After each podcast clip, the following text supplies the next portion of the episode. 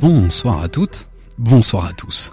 Nous sommes le mardi 21 mars 2000 Jordan. Vous écoutez le 22e épisode de la saison 6 de Sneak Air. Sneak on Air, la première et la seule émission de la FM 100% sneakers au monde, animée par Sneakers Empire. You will not be able to change the channel. Money's gotta be the shoes. Shoes, shoes, shoes. shoes. You sure it's not the shoes? Do you know? Do you know? Do you know? Yeah, one, two, one, two.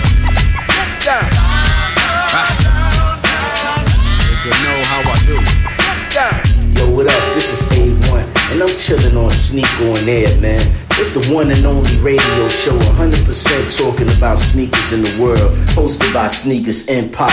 Every Tuesday, 8 p.m. to 9 p.m. on RBS 91.9 FM. Chill, don't sleep. That's right. Look, Mom, I can fly. Yo, man, your Jordans are fucked up.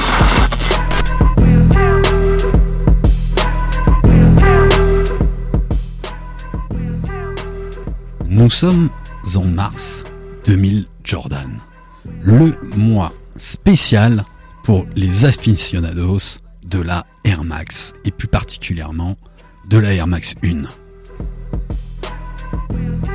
Comment ne pas être touché par la communication de Nike autour du 326, le 26 mars, le jour de la première sortie de la Air Max 1 en 1987. Cette année, place à la Air Max One Big Bubble. Après la Air Max 0, voilà la Big Bubble. Nous allons en parler pendant cette première partie d'émission, avant de faire notre collaboration avec toute l'équipe de Planète Racing qui nous rejoindra à partir de 20h30 pour une heure d'émission, avant qu'ils reprennent leur cours d'activité autour du racing. Et pendant cette heure d'émission, nous aurons le plaisir et la joie de parler des chaussures de foot, des shoes de foot de la Soccer Boot.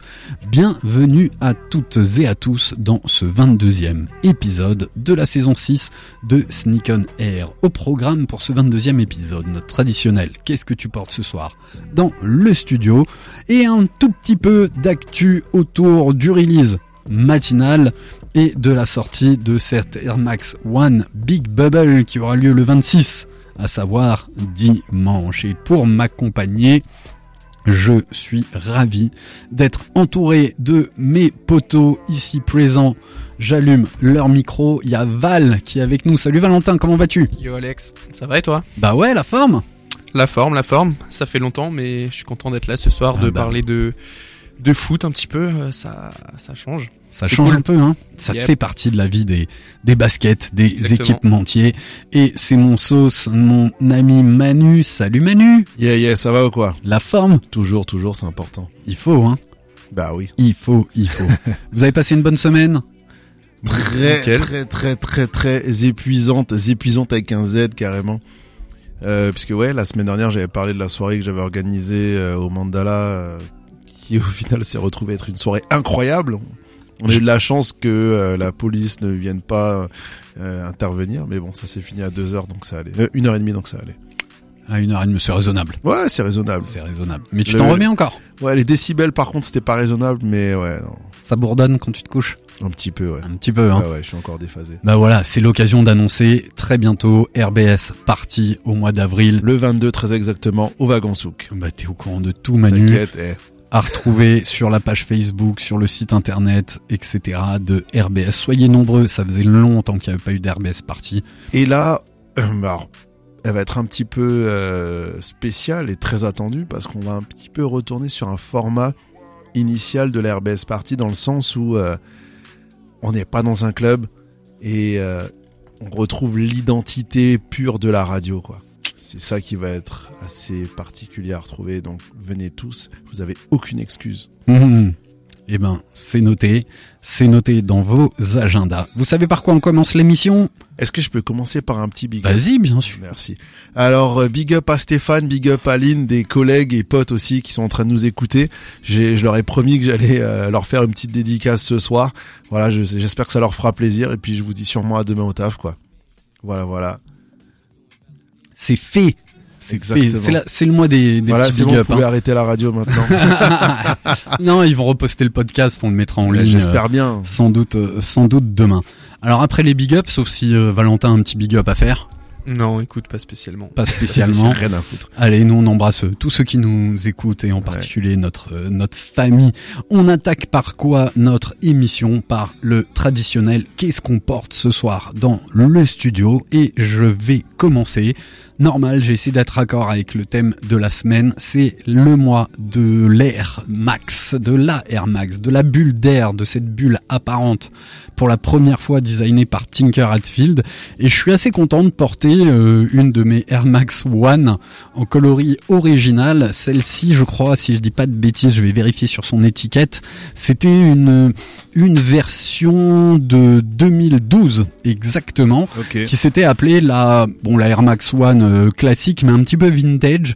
Elle avait la particularité d'avoir une toe box un peu plus foncée et pas blanc euh, blanc blanc. Elle était plutôt crème et pareil un léger vieillissement sur euh, sur la semelle. Euh, basket acheté ici euh, sans galère en 2012 euh, chez Foot Locker très tranquillement. Je crois même que et on embrasse à Wax m'avait fait un petit prize parce que j'avais pris Petit euh, 30.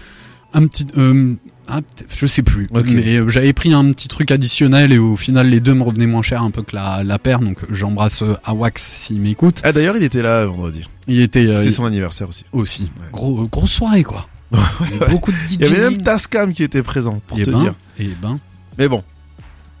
c'est pas mal. Et euh, les plus anciens se rappelleront de DJ Tascam, n'est-ce pas?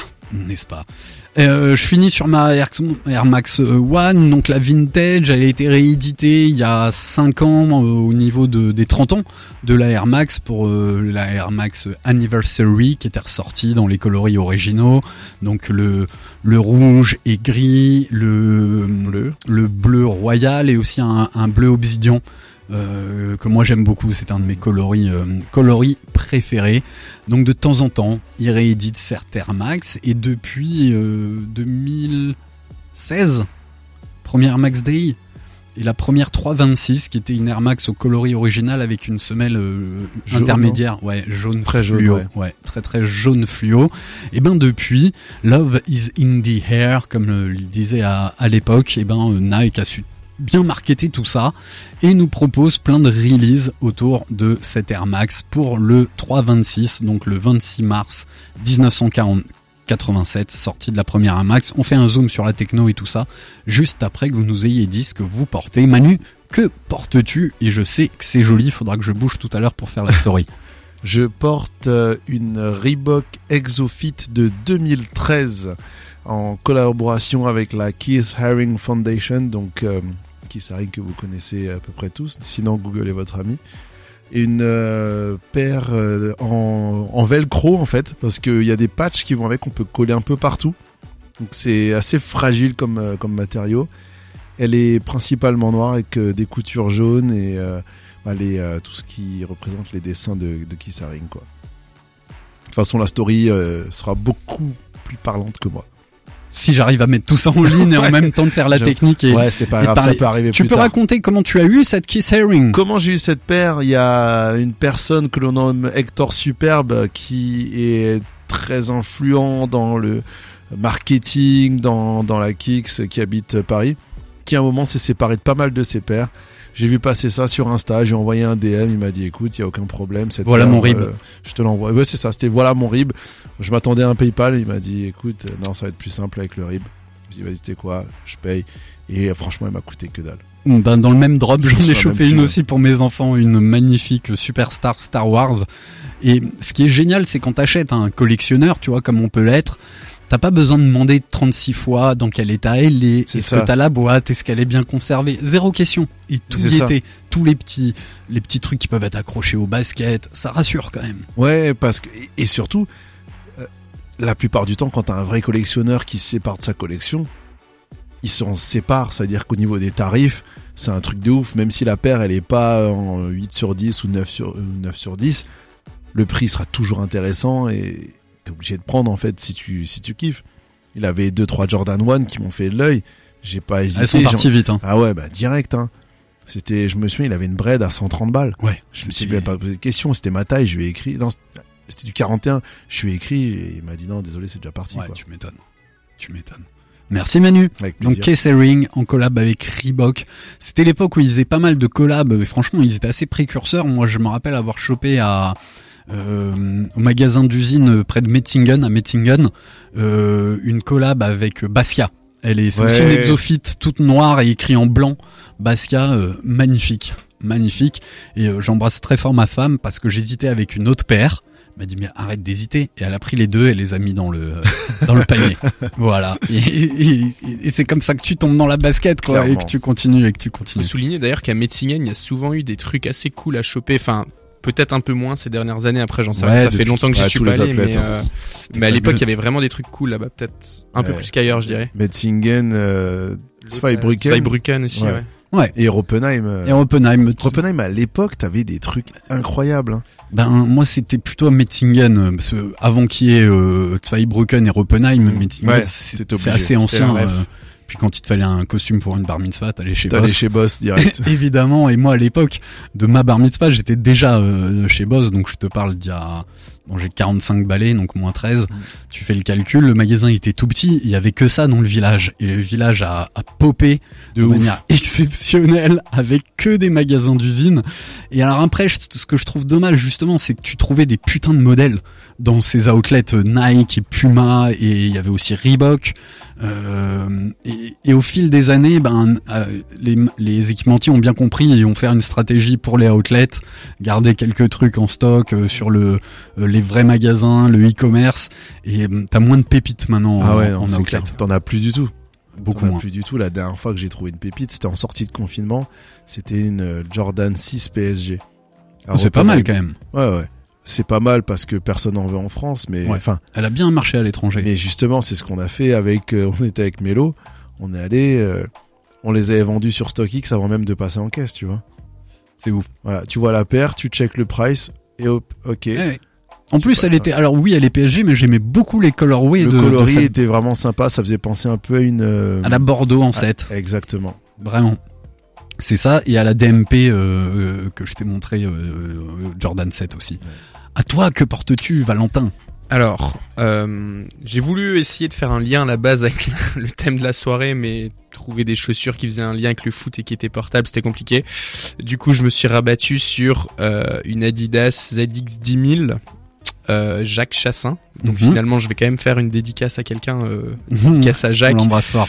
Euh, qui est du coup le, le designer de, de cette chaussure et de, et de plein d'autres. Et euh, donc pour la, recréer, la décrire rapidement, donc c'est une ZX euh, donc rétro run euh, années 90 et elle est enfin bleu marine et, et turquoise. Ouais, qui... Voilà. ouais, turquoise, bleu ciel, moi je dirais presque. Turquoise, bleu ciel, ouais, Ouais. avec un petit peu de gris également sur Bleu marine, c'est la le couleur thème. de Jacques. exactement. C'est sa couleur. Et donc voilà petit petit clin d'œil à Jacques Super confort, hein, cette euh, Ouais. ZX. Vraiment, j'adore. comme toutes les ZX. Moi j'aime beaucoup, ouais, j'aime beaucoup le confort de la ZX. Je vous propose de parler de l'actu. On va euh, juste zoomer sur ce qui s'est passé et peut-être notre frustration matinale. Eh oui. Je vous laisserai échanger et j'en profite pour mon big up et pour ma dédicace à mon pote Pierre qui m'a appelé en, en préparation d'émission pour me dire mec ça va pas du tout et pour reprendre un, un de tes termes Nike faut se concentrer un petit peu Vous, les gars. faut vous concentrer Eh oui. combien de frustrés avez-vous généré ce matin au travers du lancement de la basket dont on parlait la semaine dernière, une Jordan 4 en collaboration interne, on va dire, avec Nike SB, qui était plutôt jolie et réussie. Le vert très tendance, qui est une des couleurs euh, euh, vraiment de, euh, de l'année, mais Qui l'a eu Qui a vu quelqu'un qui l'a eu J'ai vu personne. Pas grand monde, C'est un grand truc monde. de ouf. Et c'est assez rare parce que nous, on a un petit pool de, de potes de la basket. Il y en a toujours au moins Ouais, un ou deux qui arrivent à choper un truc. Là, j'ai moi, ça personne me autour de satisfait moi. un peu quand je sais que c'est quelqu'un d'autre qui l'a eu, tu vois. J'ai. Mais alors ce matin, Zéro. nada, zéro. Il y a 10 000 paires qui ont été vendues euh, via l'application Nike euh, Sneakers. Il y a eu C'était 10 000 sur l'Europe? Sur l'Europe. Ouais, 10 000 ouais, rien. hein. c'est que dalle. Ouais, mais tu vois, moi j'ai des paires qui étaient éditées à 3000 exemplaires en, en 2012, 2013, 15. Personne se battait. Oui, bah c'est sûr. ouais. Personne se battait. Donc gros coup de gueule, notre coup de gueule, le coup de gueule de Pierre. T'es prêt à mettre, à investir 230 euros dans une chaussure, ce qui est déjà un tarif quand même assez élevé. Et Nike derrière quoi? Ben il nous frustre parce que personne l'a quoi. Ouais. Personne l'a eu. Ouais, ça m'énerve. Ça m'énerve. En fait, faudrait qu'ils arrêtent leur drop le matin. Faut qu'ils les refassent le soir. Ouais, t'as la Parce nuit que- pour digérer. Exactement. Alors que là, le matin, franchement, ce matin, j'étais pas bien. J'ai participé à neuf rafles. Et tu sais, après, t'as le syndrome du joueur. Quand tu joues, tu te dis, bah, je vais gagner. Alors que quand tu joues pas, t'y penses même pas. Mais quand tu joues, surtout que tu joues neuf rafles, donc ça te fait au moins euh, quatre ou cinq empreintes de, de cartes selon les sites. T'es là, tu te dis, mais j'en gagne au moins une ou deux, tu vois, et tu fais tes plans. Si j'en gagne une, bah, je la revends. Deux, je la, je la revends. Trois, je m'en garde une, tu sais, comme ça, ça amortit le tarot. En Et fait, là, c'est- de l'ordre du fantasme. gagnes zéro, et du coup, bah, ta journée, elle est foutue. Ouais, c'est un peu frustrant. Ouais. Et euh, donc t'as participé à une dizaine, 11, 11 tirages au sort? Euh, j'ai fait la plus- liste. Ouais, ouais, ouais. En plus de Nike, ouais, j'en ai eu neuf ou Est-ce que t'as eu des mails pour dire désolé, tu l'as pas? J'en ai eu trois. 3 Ouais, sur 11. J'ai eu, euh, Zéro mail sur 10 inscriptions. Hallucinant. Attends, du, coup, pour les citer, hein, très, très exactement. Pour qu'ils se concentrent, Exactement. con- écoutez-nous. Donc, je m'adresse à vous. Overkill, A Few et comment il s'appelle le dernier qui m'a répondu en, enfin, qui m'a envoyé le premier L. Ah, je l'ai plus, j'ai déjà dû l'effacer. Kix. Euh, mais Kix, leur rafle, elle est même pas sortie, je crois. Ah oui, exact, exact. Ça fait trois jours que Ouais. que, que c'est hors stock et il se passe rien quoi. SNS, elle a été repoussée par contre. Ah. Ouais, ah ouais. Tentez alors. Donc, euh, donc voilà. Mais les gars, franchement, arrêtez de nous frustrer, arrêtez de faire ce genre de trucs. Je sais pas, trouver une solution. euh, La satisfaction client, c'est important. Voilà, moi je suis un bon client, euh, j'ai beaucoup de Nike, euh, beaucoup... Tous les mardis, t'as une émission de radio. voilà, on parle de vous, on vous fait de la pub. Envoyez-moi des paires en fait, me faites pas galérer. DJ Khaled, vous lui donnez comme ça, il vous a Oui. rien demandé. Moi, moi je vous aime fort. Voilà. Par Donnez-moi des paires, on est peut-être trop vieux, tu vois. Quand tu, quand tu vois des blogueurs, même des Strasbourgeois, on l'embrasse très fort. euh, Brown Sugar, qui, qui est carrément rentré dans dans les, les demoiselles qui sont sponsors par euh, par Nike. On l'a retrouvé dans la story euh, dans la story euh, de SNKRS, l'application. C'est une demoiselle qui vient de Strasbourg. Et ça, c'est fou. Mais nous, on- pas nous. Nous, ils s'en foutent. Mais ouais, c'est pas grave. Nous, on aime la Si, basket pour la basket. Manque de reconnaissance. Et, euh, et on est détaché de, de toute attache. Je vais supprimer toutes ces applications. Vous m'entendez Oui, c'est- ils ont, je crois qu'ils ont peur là. Bah, Ils- c'est sûr, Ils ont baissé sûr. le volume. Ah bah c'est sûr. Allez, je vous propose de zoomer sur la sortie de la semaine. J'en ai parlé en introduction. Il s'agit du Air Max Day qui aura lieu ce dimanche. Arborez vos plus belles bulles d'air et particulièrement la bulle d'air de la Air Max One. La historique rapide de la bulle d'air de l'Air Max One. Alors l'air la capsule d'air insérée dans une semelle n'a pas été liée à l'invention de la Air Max One. Cette euh, invention de Bruce Gilgore en 1982, pour la première fois, c'est un ancien ingénieur de la NASA qui a eu l'idée d'enfermer de l'air sous pression dans une bulle d'air qu'il allait insérer dans une semelle afin de faciliter l'amorti. La première paire, c'était la Air Force One, euh, pardon, la Tailwind, qui était une paire running, et puis en b-ball, c'était la Air Force One, qui aux alentours des années 80, Air Force One 82, qui a introduit cette bulle d'air. Mais tout le principe de la bulle d'air, elle était vraiment encapsulée dans la semelle intermédiaire de, de nos chaussures, donc totalement invisible. Au fil du temps, euh, Tinker Hatfield a grandi dans, en, chez Nike. On en parlait la semaine dernière. C'est lui qui, qui s'est chargé de la Jordan 3 qui était sortie euh, la semaine dernière avec sur laquelle on a on a zoomé. Euh, Ali- il était au départ euh, architecte et c'est peut-être dans son travail, dans, dans sa façon d'observer les choses qu'il a eu cette idée en observant, ça c'est la légende qu'il raconte, le centre Georges Pompidou à Paris. C'est là qu'il a eu l'idée de, de faire apparaître la technologie, exactement comme chez Georges Pompidou, euh, comme au centre Georges Pompidou, où vous allez pouvoir voir en fait toutes les, euh, comment appeler ça, les tubes ou les, les flux d'air, les flux euh, d'énergie passer et être visible et s'en servir dans l'architecture du bâtiment. Et bien Tinker Hatfield a, appliqué ça à, la bulle d'air en rendant justement une semelle intermédiaire avec une fenêtre qui allait nous donner de la, visibilité sur cette, euh, sur cette euh, bulle d'air. D'ailleurs, ça n'a pas tout de suite été bien accueilli par le développement euh, chez Nike parce qu'ils avaient peur que ça rende la paire beaucoup plus fragile.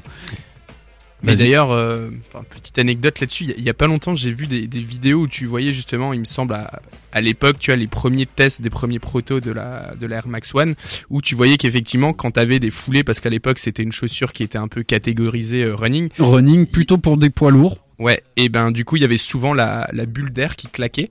euh, sous euh, la pression des, des foulées et euh, du coup effectivement ils ont dû euh, retravailler la bulle d'air et la rendre peut-être un peu plus épaisse et du coup est-ce que c'est d'ici que vient le nom euh, Big Bubble ou Exactement, si t'as tout compris, tu viens de tout expliquer. Ok. En fait, à l'origine, la fenêtre sur cette bulle d'air était beaucoup plus grande. Donc je crois pas qu'ils aient influencé sur la taille de, je vais dire insole, tu vois, euh, Ouais. inséré dans la semelle intermédiaire, mais ils ont réduit la taille de la fenêtre pour renforcer le, le maintien de cette, euh, enfin l'amorti, on va dire, de la Air Max. C'est ce que nous, le marketing de Nike nous sert, euh, et elle sort ce dimanche, et c'est pour ça qu'on l'appelle la Big Bubble. Donc c'est un retour, et tu le vois sur les, les photos, hein, euh, c'est vraiment un, un retour soi-disant au design originel de la Air Max.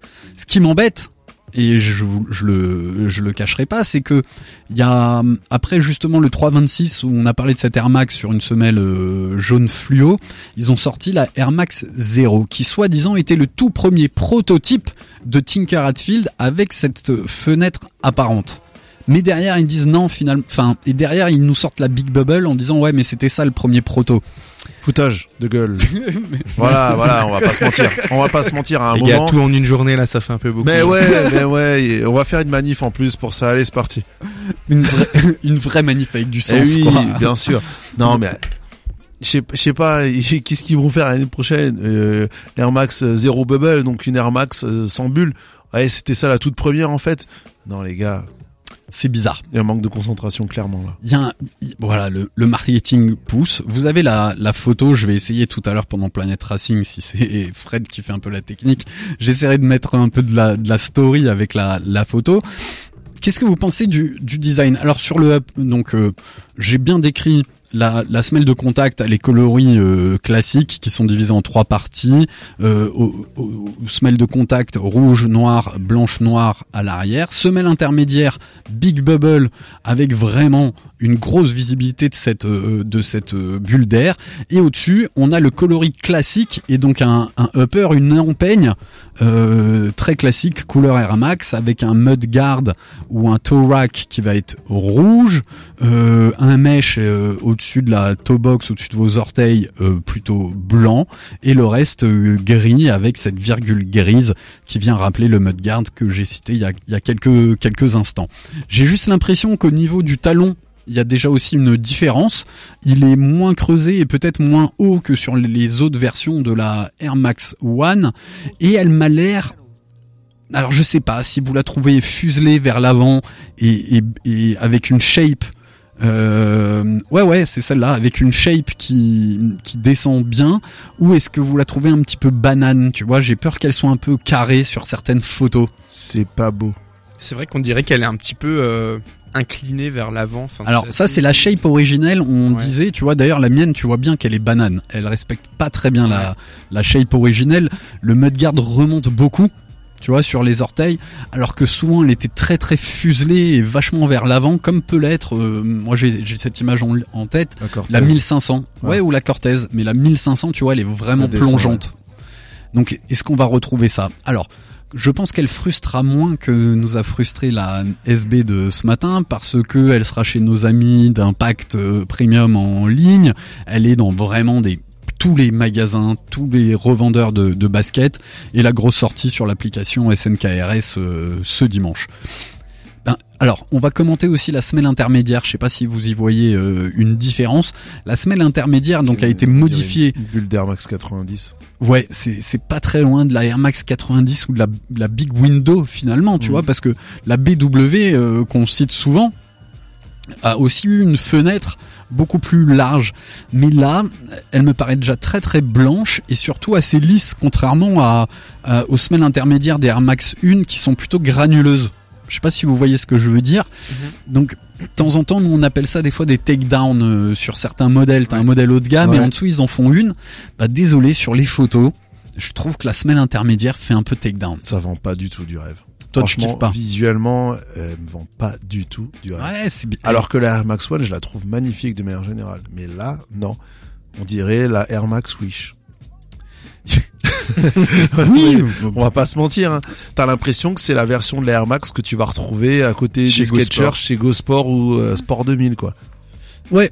Ouais, je suis assez d'accord. Je suis très partagé. Je suis très partagé. Alors malheureusement, Ça sent le flop. Elle est pas. Enfin, je sais pas, mec, parce que je vois plein de gens qui se chauffent.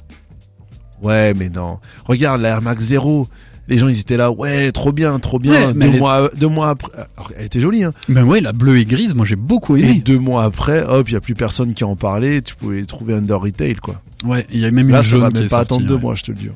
Ouais, à, à voir. Et d'ailleurs, Ils faudrait même pas suivre un sortir petit un peu les. coloris, je suis les- sûr. Non, c'est pas sûr Ils du tout. pas le cran. Non, ils auront pas le cran. Par contre, je trouve la boîte plutôt mignonne. Ouais, là, je suis Hein d'accord. on a les mêmes kiffs. Ouais, ouais, ouais. On a les mêmes. boîte, là.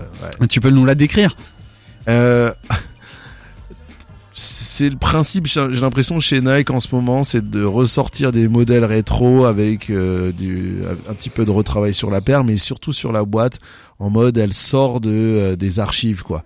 Donc une boîte principalement, je sais pas si c'est un noir vieilli par du rouge ou si c'est du rouge qui a très très bien vieilli et qui a du, du, du noir partout. Ouais, parce qu'elle est comme usée sur les côtés, donc la Ouais. boîte est noire. On dirait un peu une caisse à outils en fait. Ouais, c'est Ouais, un, ça, un peu ça. Maquillée de Et elle a la partie. trucs euh, Ouais, ouais, de complètement. graisse, quoi. Ouais, Et complètement. Elle a la particularité d'avoir le rappel de cette bulle d'air avec des points euh, ouverts euh, en bas sur la sur la boîte, donc une petite fenêtre de visibilité. Et c'est pareil sur le swoosh, donc la virgule Nike qu'on va retrouver au sur le euh, haut de la de la boîte, qui vous permettrait d'entrevoir votre euh, votre paire. Là, je suis sur StockX. Dans à peu près mes tailles, tu vois, on, on est euh, aux alentours de 200 balles, 220 balles. Euh, dernière vente 212, 215 balles. Donc ah c'est que dalle. Hein. c'est pas. Enfin, c'est que dalle. Ça reste cher dans le- dans l'absolu, mais pour une paire qui va sortir euh, à, elle, elle sort à combien? Elle sort à 160. 160. T'imagines, ça veut dire que le mec qui la vend à 220 balles, il récupère retail. Oui, complètement, parce que t'as les frais derrière que tu payes. Et euh, d'ailleurs, je crois, si je dis pas de bêtises, qu'à la même date, ils vont aussi en faire une version Golf sur une Air Max 1. J'ai plus, j'ai plus les mots. Ouais, mais alors ça, moi, Les versions contre, Golf en vrai Ouais. elles sont cool en souvent, Franchement, m- m- j'ai vu des Jordan, des Jordan 5 version Golf. Bah, je trouve ça je crois que j'en sais on a une une, euh, une Air Max One euh, Ouais, c'est ah, Golf c'est et à franchement c'est assez c'est assez sympa je trouve. Bah, ça Bah, casse le code du Golf. On est beaucoup plus hypé par la version Golf que la version normale de la Ouais, mais ouais, c'est un signe. C'est qu'il y a un problème quelque part. Ils auraient dû juste la sortir pour les golfeurs, c'est tout. C'est un signe. Ben voilà, on est, on a fait quasiment le tour hein, de cette de cette Air Max 1. Ça sort ce dimanche. C'est 160 balles. Application sneakers. Je suis partagé, tu vois, et et je me dis tiens, ça vaut peut-être le coup de la jouer, de la recevoir via l'application euh, sneakers de Nike. Et si ça me plaît pas, je recolle le petit euh, le petit ticket sur mon carton et je renvoie la paire et dans les 2-3 jours euh, je serai remboursé. Voilà, c'est peut-être l'occasion de, de le voir. Et en plus, ce qui m'arrive de plus en plus souvent, donc là je partage un- une difficulté personnelle, c'est que le sizing, la taille de ce même modèle change d'un matériel à l'autre. J'ai Ouais. eu, eu la Air Max One euh, Shima, euh, dont on parlait à, à la radio, super jolie, taille normale, comme toutes mes précédentes, 11,5, euh, 45,5 US, boum, trop grande. Pourquoi? Peut-être parce que la toe box était en cuir. Et j'ai l'impression que le... les- Ouais, les façons dont elles sont montées et les matériaux changent un petit peu le- la taille de la taille de la paire. Ce c'est un problème que je n'ai jamais chez Adidas. Ouais, je- j'avoue que j'ai pas forcément d'explication, mais euh, peut-être que les matériaux réa- réagissent différemment Ouais. euh, en fonction Donc des, là, des euh, process je- de fabrication. je- J'hésite sur la pas. paire et j'hésite sur ma taille. Et comme c'est des trucs impossibles à aller essayer en magasin, Quand on hésite, Alex, il faut fold. Il faut le savoir ouais, fold. c'est pas, comme c'est tout pas bon faux. joueur de poker. Mm. C'est pas faux. Ouais, ouais. Mais l'avoir et la renvoyer, c'est un peu foldé aussi. C'est vrai. tu Ouais, vois tu- le mec, il souffre des excuses en fait. grave, grave, grave. Il souffre des excuses. Bon, on va appeler nos amis de Planet Racing. Qu'est-ce que vous en pensez? Bah ouais, bah ouais. Hein? L'idée maintenant, et ça faisait très longtemps qu'on avait envie de faire cette collaboration avec euh, avec Planet Racing, c'est de parler avec eux euh, de foot et de ah ils sont au téléphone. Qu'est-ce qui va pas, Fred? On met un son, allez, on met un son et il s'installe. Donc on va accueillir Planète Racing. Vous allez retrouver le podcast avec la première partie de ces missions et la moitié de la deuxième. On est ensemble avec Sneak on Air et Planète Racing jusqu'à 21h30. Et à 21h30, on donnera que la parole à Planète Racing pour une fois que le Racing a, a gagné. On va leur laisser euh, la parole. Exactement. Ce que je vous propose, je vais nous trouver un petit son et on laisse Planète Racing s'installer et on se retrouve dans quelques instants afin de parler des chaussures de foot et de tout ça, de la technologie, de, des équipements entiers, etc., etc. Allez, si tout marche, je vous ai mis OPP Naughty by Nature. C'est parti. RDS 91.9. Il est 20h35 minutes au stade de la Méno et partout en France. Et maintenant, on va parler sneakers. Yeah, L'émission croisée Planète Racing, sneakers en période. On est très heureux de partager ce moment avec vous. Ben, Mais ouais. vraiment. Depuis le, depuis le nombre d'années qu'on se croise en, 3 minutes, où tu nous manges d'ailleurs 25 minutes d'émission à chaque fois, hein, voilà, c'est presque à- au bout de 10 ans, ça doit faire je- En 10 cumulé sur l'année, ouais. 21h15. C'est ça, c'est ça, c'est ça. En tout cas, on est très heureux de partager ce moment euh, tous ensemble là, effectivement, et et, euh, et on a déjà, on s'est délecté déjà de toutes vos informations sur l'actualité de la Air Max. Là, ça y est, vous parlez de ça, vous avez l'impression que soit c'est une belle voiture, soit c'est une belle femme. Ben, C'est un peu des deux, quoi. C'est c'est ce qui t'accompagne toute ta vie. C'est exactement ça. Je vois le regard d'Anto, on l'a perdu. prendre notre pied. tu vois c'est une basket c'est l'équivalent de, de ta montre tu vois c'est l'équivalent de, de ce que pouvait être une voiture quand tu te payais une belle voiture et qui peut être le prolongement de ta personnalité et ben là c'est du moins clinquant c'est un petit peu plus abordable et surtout c'est une c'est une c'est déclinable à l'infini Mm. c'est déclinable à l'infini et c'est ça qui est génial Alors on se dit, on va parler euh, chaussures, sneakers, mais allez, Planet Racing, euh, sneakers, on va parler un, un petit peu, euh, comme on l'a dit, des, des, de la mode des sneakers dans le football, mais peut-être commençons déjà par les chaussures de foot, tout simplement ben, euh, là-dessus. Alors tu nous as fait un énorme boulot. Alors, alors nous avons eh, tra- alors, tous déjà, travaillé alors, on va faire un petit tour de table. Qui c'est qui a déjà porté des chaussures de foot? Moi, Manu, ouais, t'as joué au foot toi? J'ai joué au foot, ouais. J'ai joué au foot euh, en poussin 7 au Racing. Au Racing en au plus. Racing, Oh, en poussin wow, 7. wow. Ouais, ouais, ouais. Avec des gens qui connus maintenant. Euh, je me souviens même plus. Mais Et après les ligaments croisés. Ouais. Ouais, c'est ça. il croisé était en- avec euh. Peggy Lyundula etc même génération Peggy Louyundula. ouais Ah, un truc dans le style Ouais, un truc de... un truc dans le style, ouais, je, sais pas, je crois que je suis plus vieux que lui. Plus Non. peut-être, je sais pas. sais plus, je crois C'est qu'on est la même génération, À peu en fait, près hein. pareil, ouais. Ouais. Ouais, il m'a fait rêver. Mais non, j'ai euh, plus joué sur les city stades que euh, Ah, donc pas avec les crampons alors. pas avec les crampons. Mais j'avais des une paire de R9 au pied. Et là, Ah, je flinguais tout le monde sur le côté. Ah, tu m'étonnes. Je faisais de l'athlétisme à côté, donc forcément. ouais. Et tu courais avec les mêmes chaussures? Non, bah non. Non, bah non, mais mais, je je, courais pense- aussi vite. Je pense qu'il y a une inspiration athlétisme et chaussures de foot. On y revient très très vite dans, dans cette conceptualisation qu'on avait sur la, la chaussure de foot. Si je peux partager un de mes premiers souvenirs, moi c'est au-delà de la chaussure, c'est le son des crampons quand tu vas de ton vestiaire. Dans- sur le carrelage. Ouais, sur le carrelage. J'avoue. Alors Hein. avant ça, il y a déjà l'odeur des crampons que t'as pas lavé. Mais comme j'ai toujours été remplaçant, mes crampons n'ont jamais trop pué, tu vois. Mais euh, je me rappelle bien euh, du petit clubhouse de la S Monora là pour là, pour avoir le droit de m'a- m'asseoir sur le banc de touche parce que j'ai Ouais. toujours été remplaçant. Hein. Euh, ben je faisais le bruit avec mes mes chaussures et mes petits euh, mes petits crampons vissés qui avaient un petit tambour rouge et j'en garde un souvenir de malade. Je les portais à la maison sur la moquette quand mon père me les a ramenés. Papa, je t'embrasse. Je sais que t'es derrière la la radio. Et waouh, la sensation de la, de la chaussure de foot. D'ailleurs, tu retrouves ça, euh, c'est hyper intéressant parce que dans plein plein de nouvelles chaussures, d'ailleurs dans les Pharrell, tu retrouvais à l'intérieur de la semelle intermédiaire les points d'appui que tu peux retrouver en acupuncture sur euh, sur sur ton ta, ta sem- ta ta voûte plantaire et sur ton pied. Et ben j'avais un peu cette sensation, tu vois, dans dans le crampon d'avoir ce confort et, et sur du dur d'être un petit peu massé. Vu que j'ai jamais joué ni marqué un but avec, euh, je peux pas t'en dire beaucoup plus. Mais moi, le premier souvenir, c'est le son. Eh, moi, je, je regarde Anto, mais moi, ça me fait penser à ce qu'il dit. C'est, c'est d'abord la jambe droite, après la jambe gauche. Ça vous dit pas qu'il y a une pub là Il- Zidane, c'est Zidane Zidane, exactement. Exactement. Eh ben, écoute, chaque fois que je mets mes chaussures, je pense à ça parce que suite suite à, à cette pub, Le gars j'ai- est possédé. j'ai Ouais. remarqué que je me chaussais toujours d'abord le pied gauche, puis après le pied droit. Chaussette gauche, chaussette droite, chaussure gauche, chaussure droite. Et si vous C'est observez, terrible, c'est terrible parce que maintenant que tu le dis, je, je mais fais on, la même on le chose. fait tous, c'est Toujours naturel. gauche et droite. Je pense que c'est- ça dépend si t'es droitier ou gaucher. On va pas rentrer dans un débat, mais je pense que. Alors pense là, que mais c'est j'ai- ça. j'ai- alors là, je sais même pas comment je commence. Tu vas, tu verras tout à l'heure. C'est pareil quand tu l'enlèves.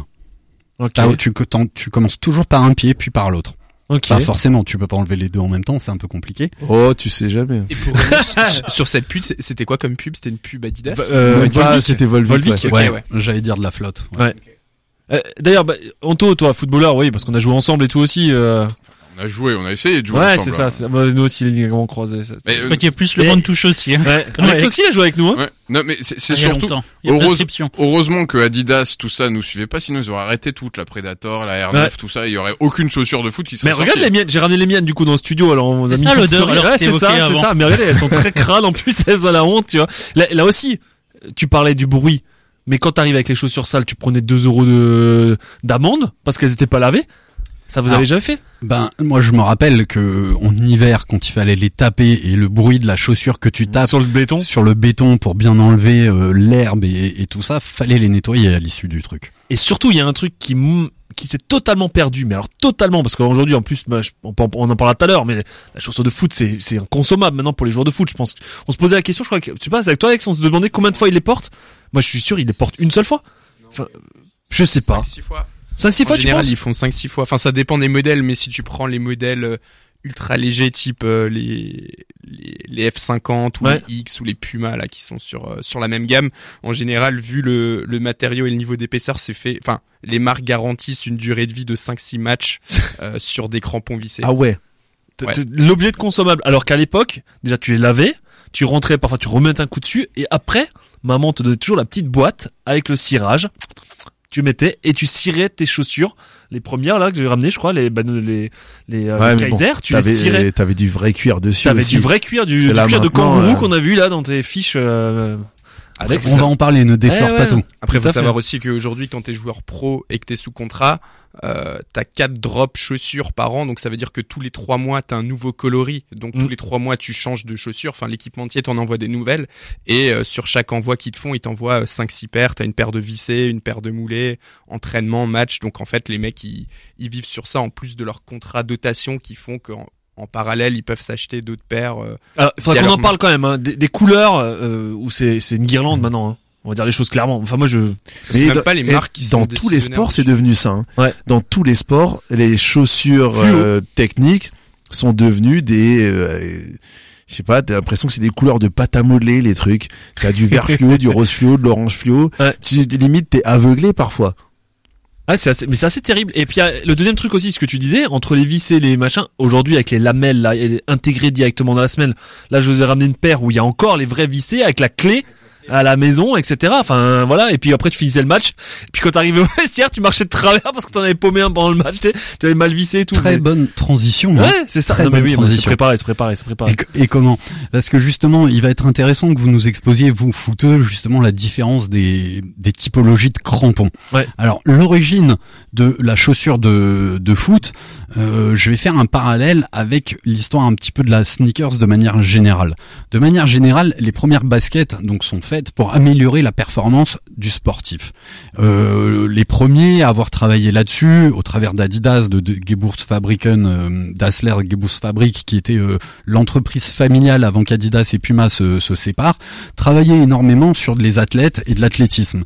C'était les premiers à avoir inventé justement des pointes des, des mini crampons pour adhérer à la piste. Et c'était par contre, contrairement à la chaussure de foot où il y a des crampons devant et derrière, là, les pointes d'athlétisme étaient vraiment juste à l'avant, avec quasiment pas de d'amorti au niveau du talon. Et ça, Manu pourra le- l'expliquer, parce qu'en sprint, on court comment?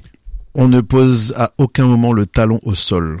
Ça va être bizarre quand même. Hein. Sur 400 mètres, tu poses pas le talon au sol. Sur 200, euh, 100, voilà, c'est, ça paraît plus concevable, mais 400 mètres, c'est encore du sprint et tu ne poses Parce pas que le tu talon regardes à l'arrière, il y a rien en fait en plus. Il y a rien du Il tout. y a rien, il y a pas d'amorti. Il c'est- gazelle C'est un petit peu de mousse. En dessous, t'as une semelle la plupart du temps en carbone et euh, t'as vraiment une griffe à l'avant, quoi.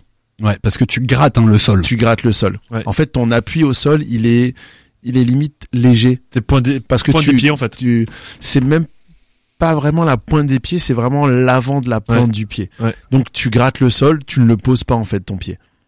Et tu le vois quand il d'ailleurs dans la démarche. Que si tu le poses, c'est qu'on t'a dépassé. Hein. c'est ça. c'est ça. C'est ça. C'est que là aussi le claquage. euh, bon. Exactement. Alors, la mention des, des crampons, c'est lié à un joueur de, de football, parce qu'à la base, À l'arrière droit du Racing. Exact, t'as bien lu, t'as bien préparé l'émission. Parce qu'avant, il portait des, des simples chaussures en, en cuir et plate. Donc le problème quand tu joues sur l'herbe, voire même sur du, du sable, des choses comme ça, La glissade. c'est la glissade. Et ben c'est un joueur de foot anglais, parce que voilà, le foot c'est quand même euh, Forcément. de base euh, british. Euh, je crois qu'il a un descendant qui joue aujourd'hui au Racing ça, euh, presque. depuis qu'il a été son- retransféré. ouais. C'est William Gilbert, Gilbert en, en français, qui a eu l'idée de fixer des pointes en caoutchouc sur la semelle de ses baskets. C'est pas les ballons de rugby, Gilbert? Non, il y a pas écrit C'est- dessus. Hein, c'est ça Peut-être que peut-être euh, ah, Peut-être t'as- qu'il y a un lien, peut-être qu'il y a un lien dans, dans le sport. Et comme ça, ben, ça va améliorer l'adhérence des, des chaussures sur le terrain. Tout, tout de suite, cette innovation a été adoptée par la plupart et la majorité des, joueurs. Mais au début, on était sur des crampons en, en caoutchouc. Pourquoi en caoutchouc? Parce que le caoutchouc, c'est la naissance de la sneakers. hein. La naissance de la sneakers, c'est le fait d'avoir réussi à fabriquer des semelles en caoutchouc. D'accord, de mouler ces semelles euh, en, caoutchouc. Euh, et c'était Goodyear qui a inventé euh, qui a inventé la semelle en, en caoutchouc, ce qui permet de donner une, une souplesse. Au fil du temps, les crampons ont évolué pour répondre à des besoins spécifiques de joueurs et surtout à différents types de terrains. T'as les crampons en cuir qui ont remplacé les crampons en caoutchouc. Et puis dans les années 20, on voit apparaître euh, justement ces, crampons en, en cuir qui vont permettre d'avoir une durabilité bien meilleure. Et c'est dans les années 50 qu'est apparu le crampon en nylon qui a été introduit, qui permet, contrairement au cuir, le nylon c'est une matière moins lourde. C'est d'avoir beaucoup plus de légèreté et de souplesse. D'ailleurs, on l'a vu en un siècle, l'évolution entre les premières chaussures en cuir hyper lourdes avec les pointes en ferraille, etc. Et maintenant, comme tu disais avant, des, des crampons qui font quelques grammes. C'est presque une chaussette en fait qu'ils enfilent. Alors ouais, justement, il y a- on peut on peut tout de suite enchaîner avec ce zoom technologique. Euh, je continue hein, sur euh, les, les années 60. Adidas a lancé la première chaussure de football spécialement conçue pour les terrains de, de gazon synthétique. Tu vois, et au fil du temps, tu as de nouvelles formes de crampons. Et là, je vais vous laisser vous, spécialistes du foot, les, les détailler, qui ont évolué avec le crampon métal, le crampon vissé, celui que tu peux enlever, le crampon moulé et, et les petites barres crampons aussi qui font partie des nouvelles chaussures de, de foot. Mais moi j'ai envie de zoomer sur l'empeigne, où on a eu une évolution euh, vers du cuir qui était quand même la matière la plus noble. On zoomera sur le cuir de kangourou qui a été une C'est révolution. fou, ça je savais pas, tu vois. C'est la révolution. La, la Adidas, la, la Copa Mondiale en cuir de kangourou, c'était la première à le faire. C'était une révolution. Pourquoi? Parce que le kangourou avait une particularité d'être très résistant, mais surtout de garder une souplesse qui allait permettre à ton pied d'être bien moulé dans la basket. Et sur la frappe peut-être aussi. hein. Exactement, parce que ça, je pense, c'est un gros impact euh, sur ta façon de taper avec ton coup de pied. Il faut pas que les lacets déforment. euh, il faut vraiment. Je pense qu'un un footeux, il a, s'il pouvait jouer pieds nus avec juste des crampons sous le pied, il le ferait. Tu vois, parce que de plus en plus, mal au doigt pied souvent, euh, vu, vu les défenseurs aujourd'hui, mais souvent et de plus en plus, tu vois, la, la chaussure est vraiment très proche du pied et j'en veux pour preuve l'évolution de la technologie vers le fly knit et des, des empeignes, donc des surchaussures, hein, de la, enfin, la partie supérieure de ta Ah, qui chaussure, monte jusqu'à la jusqu'à la cheville en fait. mais surtout c'est en tissu tressé, Ouais. d'accord, en une pièce qui vient qui est une chaussette en fait. Ouais. Qui- C'est comme porter une chaussette avec des crampons en dessous. Il y en a qui a déjà qui a mis ça? En tout, t'as ça? Suis pas, je suis pas super fan. Ça, c'est la. Ouais, mais ça faut avoir du niveau en génération. fait. Ouais. Aussi, Oh bah Non, alors ça c'est envo- Putain, c'est envoyé comme Dur. une euh, aussi, mais c'est une frappe la de nouvelle ça, hein. génération qui, qui, qui ont l'habitude de porter ça. Moi, je suis plutôt l'ancienne Mais ça arrive même pas, moi j'arrive même pas à les mettre ces trucs-là. Enfin, euh, ils glissent ça là-dedans le pied, mais je sais pas, moi je, c'est, c'est hyper dur à mettre, je trouve. Faut rentrer par le côté, euh, faut tourner ta chaussure pour rentrer dans la petite chaussette. Et, et c'est et c'est surtout une question de, de confort et de, enfin voilà, sur le toucher, etc. C'est pas, c'est c'est pas, c'est pas mon pied, quoi. On va dire ça comme ça. Prends pas ton pied en jouant avec Exactement. ça. Ouais, bien joué. Juste pour terminer sur le sur le cramponnage, t'en- as pas vraiment parlé, mais effectivement les, les crampons c'est apparu d'abord du caoutchouc puis du nylon, puis euh, des crampons euh, métalliques. Et d'ailleurs il y a une anecdote assez euh, connue autour de ça que je pense que vous connaissez tous autour de la table, c'est euh, le fameux euh, miracle de Berne. Donc il y a eu un film là-dessus. Donc c'est, euh, il me semble que c'est une Coupe du Monde en 54. Donc il y a la Coupe du Monde 54 où les Hongrois sont favoris. euh, ils sont avec euh, la Mannschaft en poule. Ils les atomisent. euh, L'histoire veut qu'ils se retrouvent en finale. Le match se joue à Berne dans des conditions euh, dantesques. Et euh, ce match-là, si je dis pas de bêtises, c'est l'apparition des premiers crampons métalliques, donc euh, initié par Adidas, qui a équipé les joueurs de la Mannschaft avec ces crampons métalliques et qui leur a permis d'avoir une meilleure accroche sur le terrain et de battre les Hongrois qui étaient archi favoris. Et c'est depuis ce jour-là que euh, on voit effectivement la plupart des pros qui jouent avec des crampons métalliques ou, ou hybrides, quoi. Mais c'est, vrai que c'est, resté en fait, hein. Des, des petites évolutions comme ça, on voit comment c'est dans l'histoire. hein. Alors, ça tombe, c'est pas du tout préparé, mais ça tombe bien que tu parles de 1954 et de ce match. Il y a eu, il s'est passé quelque chose pendant ce match avec un joueur un petit peu connu qui a été Ballon d'Or, qui s'appelle Pushkas, Ouais. qui a joué, donc euh, qui jouait avec la Hongrie, qui qui était, on va dire, le joueur star de l'équipe. Ouais. Fabuleux Trophée, joueur, ouais. euh, le trophée aujourd'hui Puskas euh, connu. pour qui qui donne le plus beau le plus beau but De l'année, ouais. Mm. Et en fait, euh, il s'est blessé en quart de finale. Il s'est blessé en quart de finale, sa cheville a enflé. Il a joué les demi-finales en serrant les dents dans une chaussure qui était beaucoup trop petite. Et pour la finale, il a dit j'arriverai pas, j'arriverai pas à jouer. Du coup, il, il a essayé de contacter son, je sais pas, pas qui était qui était l'équipementier. Il a essayé de les contacter. C'était trop tard. Il pouvait pas lui faire parvenir, parvenir d'autres chaussures plus grandes qui, qui allaient à sa taille. Du coup, il a joué la finale. FedEx n'existait pas à l'époque. Du coup, il a joué la finale avec des chaussures de tennis. Et c'était catastrophique, il paraît. Ah ouais, d'accord. Ça c'est des bonnes bonnes années de bravo. hein. C'est vraiment pas mal. Hein. Petite dédicace à mon papy qui a encore les avant-propos des matchs de cette Coupe du Monde euh, chez lui. Eh ben ouais, mais c'est des là c'est des pépites en tout cas. Ouais, hein. papy, il a tous les avant-propos des débuts du Racing. euh, il était à cette Coupe du Monde en, en Suisse, si je dis pas de bêtises. Ouais, mais euh, c'est vrai qu'après, après, tu, tu, tu évoquais les chaussures, notamment liées à des compétitions, et tu l'as- t'as préparé un petit truc aussi, Alex, là-dessus, euh, des, des chaussures qui sont liées à des à des souvenirs en fait, hein, notamment. Alors, euh, comme quand j'ai vu un peu ce que t'as préparé, moi c'est clair que c'est Zidane et les Predators, par exemple. Forcément. Ça c'est, ah bon, c'est de notre génération, mais euh, On va en parler, on va en parler. On va, on va, on va remonter le temps. Enfin, on va Ouais. partir de, de l'ancien vers le nouveau. Mais juste, que vous pouvez me donner des précisions Quelle est la différence entre d'intérêt entre des crampons vissés en métal, pas en métal? D'ailleurs, je crois que les métalliques ont été interdits au fil du temps. oh, à un moment donné, quand t'avais des 24 métal et que t'avais le derby contre Donc, les 24, autres équipes, il fallait un moment donné, nos, nos auditeurs. 24 mm. C'était la longueur Ouais. de ton crampon. Hein. Voilà, ce qui a encore un peu au rugby, mais ça s'est perdu, ça se perd de plus en plus en fait. Et euh, après Ça aussi, c'est- permettait, c'était suivant, euh, je, je remets dans le contexte, suivant le, Le terrain. s'il était gras, mouillé, etc. T'avais différentes épaisseurs Et donc, de- longueur, et, ouais. et du coup, et du coup, en fait, ça te permettait d'avoir une adhérence. Et c'est vrai l'as que sur la ça deuxième, s'est- ouais. Ça s'est perdu. Je, je sais plus quel entraîneur du Racing pesté, je crois que c'est Thierry Lauré, en disant je comprends pas que j'ai des joueurs l'hiver qui jouent encore en moulé alors que c'est censé être des C'est ça. professionnels. Euh, mais mais c'est vrai que euh, ça existe encore, mais plus au niveau professionnel. Maintenant, en fait, c'est ils ont euh, tous leur lamelle. ils ont ils ont tous leur lamelle et intégré dans la semelle, noyé, Exactement. en fait, coulé directement. euh, Exactement, avec différentes hauteurs, Ouais. euh, avec différentes hauteurs. Après, c'est vrai qu'à l'époque, quand on jouait, moi, j'ai, quand j'ai joué avec ça, Alex, tu t'en souviens, les terrains, ils étaient encore, c'était pas du synthétique, Non, quoi. mais nous, on aurait pu jouer avec des moulets, des vissés, tout ce qu'on veut, on aurait été aussi merdique. Oui, ça, d'accord, mais à un moment donné, euh, on avait quand même des super chaussures parce que les terrains, ils étaient dégueulasses. T'avais Ouais, de la boue, euh, t'avais ça de, t'avais joues 10 dans le cm. petit- Ouais. Le petit stade de, de, de quartier ou du petit village du fin fond de remettez aussi le contexte, c'est qu'effectivement à l'époque t'avais des terrains qui étaient plus des champs de patates qu'autre chose. Euh, synthétique, on n'en parlait même pas. Hein. Enfin, il y avait rien. Hein.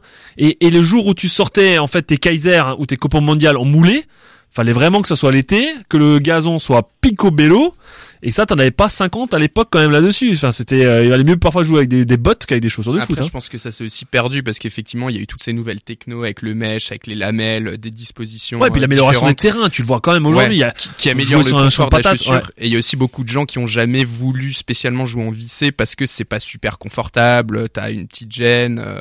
ouais, c'est après Enfin, t'avais des bons appuis Moi, je sais quand que même. personnellement, euh. j'ai jamais joué en, en vissé malgré avoir déjà joué sur des terrains euh, horribles. Tu vois. Ah ouais, d'accord. J'ai, moi, j'ai jamais pris le pas de, de prendre des vissés. Après, il y a des gens qui ont une autre hein. approche qui se Ouais. disent, ben, une vie, enfin, en général, tu joues en moulé, donc si tu veux jouer en vissé, faut que tu t'achètes une seconde paire, donc t'as deux paires, c'est un autre budget, etc.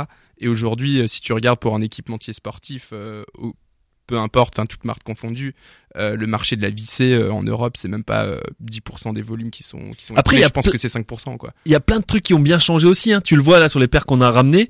Là, par exemple, celle-là, la- la languette avec un élastique où tu attachais carrément en dessous. C'était pour le style. Hein.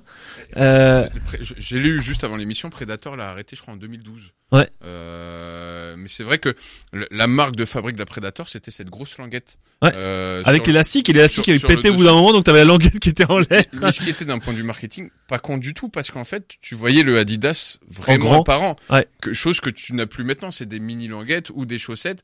Euh, donc d'un point de vue marketing, de revenir à la languette, ça serait pas con du tout. Tout à fait. Euh, chose qu'ils ont tous abandonné, mais mais aussi pour des questions de confort. Enfin, moi, je sais que tu jouais avec cette languette, tu faisais la frappe, être euh, limite, tu la prenais dans la figure ou euh, être Ouais, mais ça te rajoute une couche sur le coup de pied. Oui. Ma- Maintenant, les footballeurs, ils cherchent à avoir le moins de, le moins de choses pos- C'est ça. possible. Le ballon a évolué aussi, Et hein. le ballon. Mm. Ouais, c'est vrai qu'avec les ballons, des- les ballons des années 50, euh, tu Mais, même là aussi, il y avait un truc qui changeait aussi. Je sais pas si vous vous en souvenez.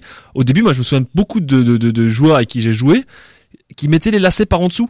Vous vous souvenez pas ça? Les lacets étaient super longs. Surtout sur les copas parce que les, Ouais. les lacets étaient hyper longs. Et donc ils faisaient un tour sous la chaussure. Alors tu les abîmais quand même au, au fur et à mesure. Et surtout quand c'était mouillé, bah t'avais le lacet à la fin qui était dégueulasse, trempé. Et au match suivant, il était, il tenait de- debout tout seul parce qu'il était, euh, il avait séché. Mais tu vois l'évolution quand Et même. vous savez pourquoi? De quoi? Tu mettais en dessous? Pourquoi on se retrouvait à, être obligé de faire passer le lacet en dessous? Bah, C'était trop long. Non, ils étaient pas trop longs, c'est parce qu'on on laçait tous mal nos chaussures. En fait, quand ils ont sorti ces lacets, ils avaient dit qu'il fallait, je, là, je l'ai plus en tête. Ils avaient un schéma pour euh, mettre les lacets dans un certain sens, qui te faisait Ah mais un, utiliser tru- un plus truc, de. un truc compliqué en C'est fait. ça, qui, qui utilisait beaucoup plus de lacets et arrivé en haut de la chaussure, t'avais une, une distance euh, assez assez petite qui te permettait de faire ton simple double nœud et t'étais tranquille. Maintenant, nous, on, on a croisé euh, comme des comme des enfants. En fait, on était tous nuls. C'est ça, c'est Voilà. exactement ça. On ça. suivait pas les instructions, quoi. C'est pour ça qu'on n'a pas fait une carrière pro concentré. peut-être. C'est peut-être ça. pour ça en fait. Non mais il y a, il y a plein de petits détails. Mais c'est vrai que voilà, tu, des, des souvenirs comme ça, ça reste des souvenirs d'enfant en fait aussi. Hein. Bien sûr. Et, alors, et la, la, la joie d'acheter ta première paire de chaussures, de- euh, évidemment, c'est énorme. bah, c'est ce que j'ai partagé en, en, en marchant sur la Les pleurs quand euh, tu les tout oubliais au vestiaire et que tu devais revenir au clubhouse parce que tu les avais oubliés, que tu te faisais rosser à la maison. tatane, quoi. C'est ça. tu Non mais c'est énorme, c'est énorme. Allez, on part un peu sur les, les baskets marquantes et, et l'historique un peu de ces de ces chaussures de foot. Si Là, ça faudrait vous que tu va. fasses une voix de speaking un peu, tu vois. En 1947, euh, le joueur. Alors on n'est pas aussi loin qu'en qu'en 47 parce que une des grosses révolutions, vous en avez parlé, c'est la Adidas Copa Mondial, traduction de Coupe du Monde, sortie et lancée en 1977 euh, 19. C'est la Copa Mondiale et l'une des chaussures de football, mais vraiment des plus populaires et des plus vendues de tous les temps. Et elle a la particularité d'avoir été fabriquée en cuir de kangourou, qui a la particularité d'être hyper souple mais très très résistant et elle possédait à l'époque des crampons en caoutchouc pour une adhérence maximale. C'était l'une des grosses révolutions. D'ailleurs, elle continue à être éditée. Ouais, et en plus de ça, le depuis le cuir de kangourou, c'est vraiment euh, le cuir vraiment top de gamme que tu retrouves sur euh, les chaussures les plus chères. Donc ça existe Et- toujours encore? Le Ah ouais? cuir de kangourou, c'est toujours utilisé. Enfin, après, il y a de moins en moins de chaussures qui sont euh, en cuir aujourd'hui. Enfin, il doit y avoir une ligne par euh, par équipementier. Il y a la, la Copa chez Adidas, la King chez Puma et la Tiempo chez euh, Nike qui sont encore en cuir ou peut-être du du Mizuno ou des marques un peu plus Ouais, niches. Mizuno, euh, ils avaient la Moriella qui était Ouais. aussi en cuir de kangourou, plutôt orienté marché asiatique. Mais Mhm. le cuir de kangourou, c'est euh, ben, de par sa, enfin ses propriétés, un cuir qui revient plus cher que le cuir de de vachette, qui est utilisé du coup pour les autres modèles et qui est euh, principalement utilisé sur les modèles à 250 euros euh, plus quoi. Hein, Et les gens qui nous écoutent, ils doivent se dire, mais attends, ils vont buter tout ça de kangourou pour faire des baskets de foot. Incroyable. en train de me dire, je me ouais, parce que depuis ouais, avant, ouais. on parle que de ça. On on un tu- million de joueurs de foot, un milliard de joueurs de foot, et le nombre de kangourous qui Non, vont mais- jouer. Alors par contre, il y a un truc Tu cherches le, incroyable. le cuir de kangourou. La, la petite anecdote, euh, incroyable, c'est que il y a beaucoup plus de kangourous en Australie que d'êtres humains. Voilà. Vous pouvez En. Australie ou En au Australie. En Australie. En Ouais. Australie, oui. Et puis on peut faire plusieurs paires avec un seul kangourou. Encore plus si tu portes Et du puis ça 37. se mange aussi les kangourous, mais ce n'est pas la question. C'est pas la question. Allez, on continue en 98. Un, non, allez, on, on va, on va être dans, dans l'ordre. Avant, j'aurais dû citer, avant la Adidas Copa Mondial, j'aurais dû citer la Puma King lancée en 1968. Puma King, c'est l'une des chaussures de foot en cuir classique qui a été portée par de nombreux joueurs et de grandes, grandes icônes. J'en cite que deux qui vont parler à tout le monde. C'était Pelé, euh, décédé euh, très très récemment, et Diego Armando Maradona del Pipe King del parce que Oro. Pelé? King parce que Pelé ou rien Alors du tout? peut-être, je suis Peut-être pas que allé, ça- ça- euh, dans les dates ça, ça colle un peu? ça, ça, ça peut être, euh, ça peut être ça. Et surtout, alors, on pourra peut-être pas en parler tout à l'heure. Je le place et je te donne la parole, euh, Anthony. Euh, on voit qu'il y avait vraiment deux stratégies des frères Dassler euh, au travers de euh, de leur façon de sponsoriser ou d'équiper euh, des joueurs, des sportifs. Où là, on a vraiment la grande différence entre Adidas et Puma, un frère et demi de, de de ce marché-là. Où la stratégie d'Adidas, c'était d'être présent dans les sports. Et Adidas avait la volonté d'équiper le maximum d'équipes de foot en Adidas. Donc bien sûr la Mannschaft, hein, l'équipe d'Allemagne, mais pendant longtemps ils ont équipé les Pays-Bas et leur objectif c'était d'avoir toutes les équipes le maximum d'équipes. Ils ont fait la même chose en handball, etc., etc. Parce qu'ils étaient un petit peu plus riches, parce qu'ils avaient une, une force un petit peu plus, euh, un petit peu plus importante. Puma, eux, ont misé sur autre chose et on, on le voit encore aujourd'hui. Puma, ils étaient beaucoup moins riches, donc moins capables de d'équiper autant de, chèque, personnes, ouais. Mhm. de mettre un chèque. Donc ils ont dit non, on va pas en choisir plein, on va en choisir un ou deux, mais qui marquent l'histoire. Et aujourd'hui, c'est encore vrai. Si tu, je te demande qui sponsorise Usain Bolt, l'homme le plus rapide du monde, tu sais que c'est Puma. Ils sponsorisent pas, tu dis pas qu'ils sont bons en athlétisme, bons en foot, en handball. Ils ont des icônes. Et les premières icônes qu'ils aient eues, c'est Pelé. Je cherchais un prénom, mais il a pas de prénom. C'est Pelé. Nascimento. Et, ouais, et Diego Maradona, qui d'ailleurs c'est en Copa Mondiale qui marque ses deux buts fabuleux euh, en King, celle de la, celui de la main. Donc là, il a pas du tout utilisé la, la chaussure, c'était pour pas la, la salir. Et je crois que dans le même match, c'est c'est tout euh, le, enfin pour moi ça résume Diego Maradona, c'est cette chevauchée du milieu de terrain jusqu'au au but adverse où il marque son but euh, du pied cette fois-ci en, en Puma Et, King. et pour ceux qui s'en souviennent, juste pour euh, la précision avec les, Le les pauvre, ça chaussures fait du deux King, c'est les chaussures noires avec cette espèce de virgule comme ça, euh, Alors, qui, qui pas, pas, vir- pas vraiment une virgule, pas c'est pas Nike, mais euh, virgule inversée, on va dire ça Ouais, comme ça. c'est c'est c'est le logo le logo Puma. hein. Ça s'appelle le Form Stripe, c'est euh, Voilà, bah le voilà, logo je- de Puma. voilà. Je- il m'a dit, il a dit 50% de ce que je voulais dire. D'accord. Pu- euh, Puma voulait, euh, avait pas d'argent et du coup voulait spécialiser sur sur euh, Des icônes. des, des icônes phares, mais surtout surtout la la principale particularité de de cette Puma King, c'est lors de la finale de la Coupe du Monde, euh, Pelé à un moment donné refait ses lacets. C'est la première Coupe du Monde télévisée. Pelé refait ses lacets, mais pourquoi? Juste pour montrer le logo Puma à la télé devant des millions, des milliards de mecs, Ils ont personnes. préparé l'émission, mais un level. Non mais Bah, c'est ouais. c'est- Ouais. bon, alors pas du tout, mais je Ça doit changer de, ça doit changer de vos émissions C'est d'habitude. clair, ouais, c'est clair. Merci, on gagne en, en, En notoriété et en qualité, voilà, ouais. c'est ça, c'est ça. Et petite précision aussi de, de Franck qui nous écoute, qui nous a dit en fait les, les vissés sont maintenant interdits dans les catégories qui sont les plus jeunes et il y a une réglementation sur les tailles des crampons. C'est pour ça. Et, et ça se perd aussi un peu parce qu'à l'époque, quand il y avait des changements, qu'est-ce qu'il faisait l'arbitre ou même avant les matchs? Il vérifiait toujours. Il passe. Alors ils le font encore, mais tu vois maintenant que quand l'autre il a des chaussures, comme disait euh, Manu, des chaussures fluo. Bah c'est bon, il sait qu'il a des lamelles derrière et qu'il va même pas regarder. quoi. J'ajouterais, il vérifiait les crampons du bonhomme et qu'il ait bien son t-shirt dans le short. Ouais. Ce qui n'existe plus du tout. Si si, il y a Motiba. il y a Il y a Motiba. Il y a Motiba. Il doit y avoir qu'un gars qui est suivi, c'est Motiba, C'est ça. qui le met dans le short. Donc je pense que Boulanger doit pas être très content parce qu'ils n'apparaissent plus. Mais à quel moment ils ont dit que c'était plus obligatoire de rentrer le, le t-shirt dans le, le short? Je sais pas. ça, Alors que c'était réglementaire. Même moi, en poussin et sur le banc, Ouais. fallait porter le t-shirt dans code. le short. Mm. Obligatoire.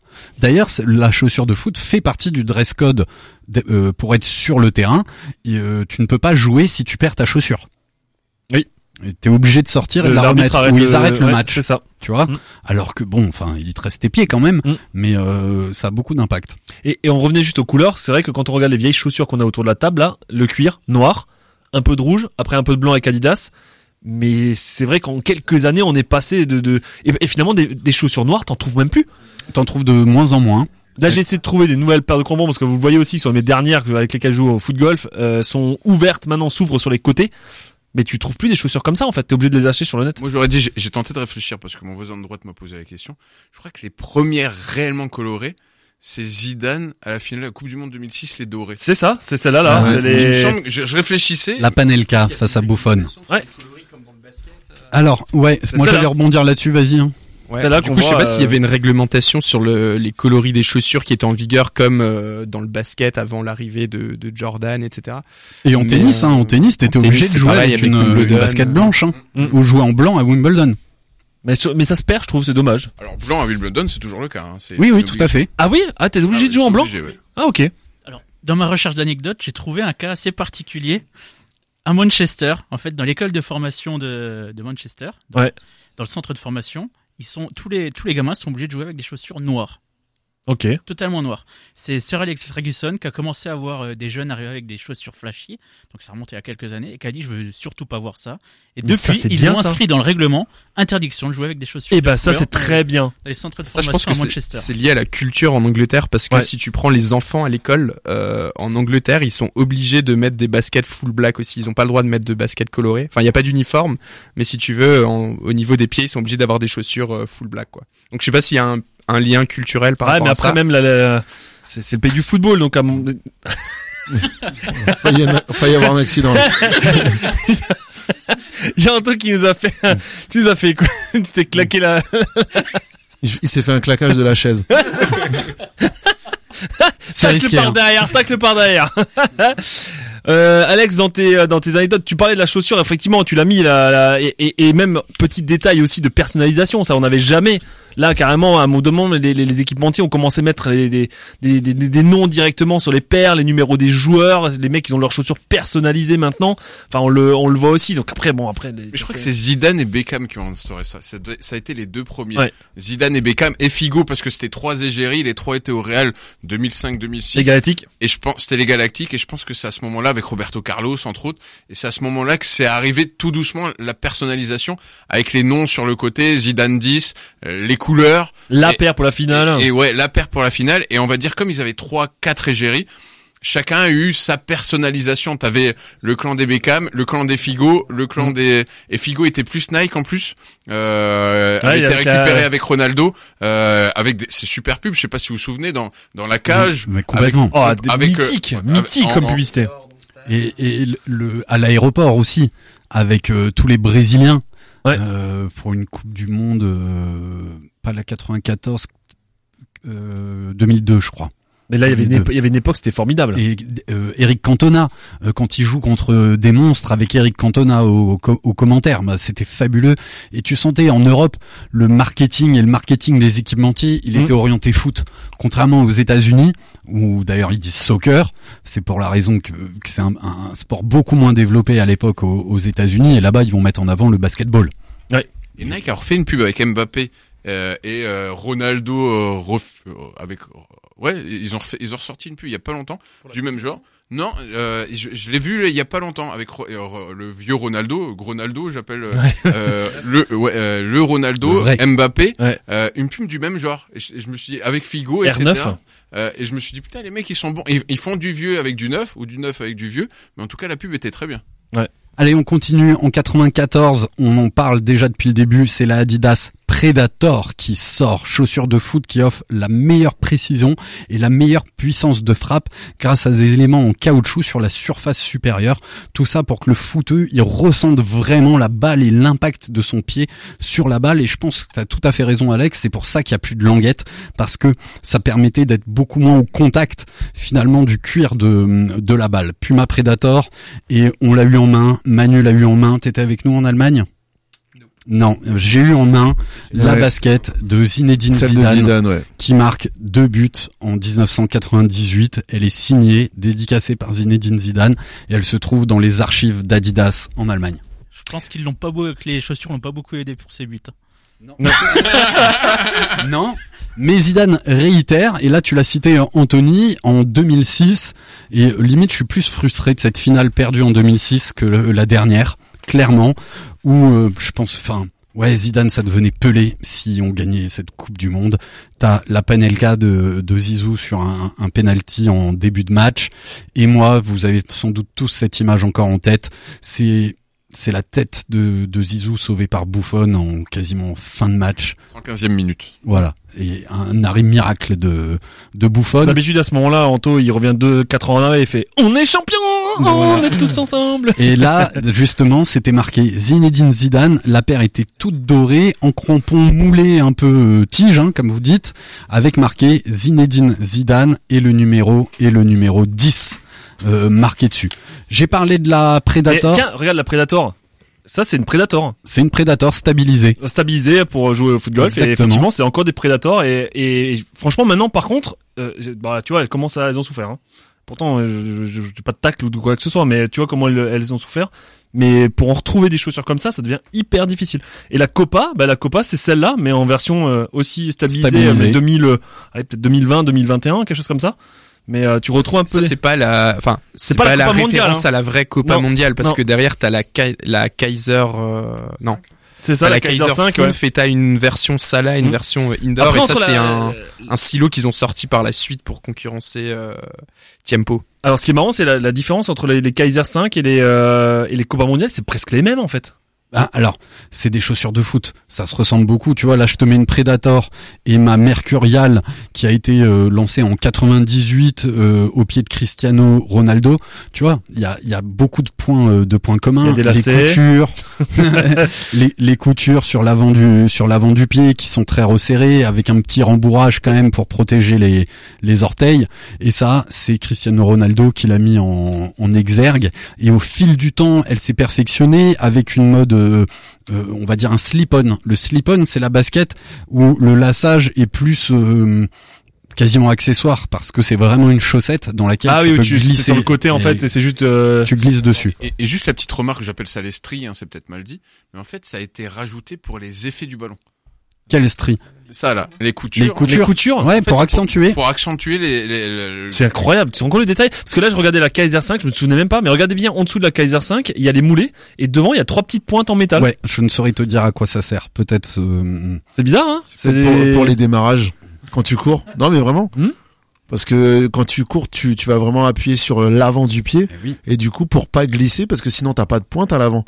Alors Ouais. que si tu mets un moulet à l'avant, bah, ça va te ralentir. Alors que là, ça te permet vraiment de garder de l'adhérence. Donc je pense que Ouais. pour la pousser quand tu fais une, une accélération, Et de renforcer le, euh, de, ouais, le renforcer le coup de pied et le fait que ça se décolle pas à des l'avant. de clous ta- en fait, c'est presque des clous à l'intérieur. Et que ça se C'est- décolle pas. et Donc, pour les tacles glissés, ça peut être sympa aussi. Ouais, j'avais l'habitude, moi, c'était. euh, Mais c'est, mais tu vois qu'aussi il y, a- il y a une vraie recherche après dans les, euh, dans la forme. Tu vois l'évolution. Tu regardes même sur les, même sur ces crampons là. Enfin, tu regardes ceux-là, ils sont à l'arrière, là sur ces moulets là, ils sont ronds à l'arrière.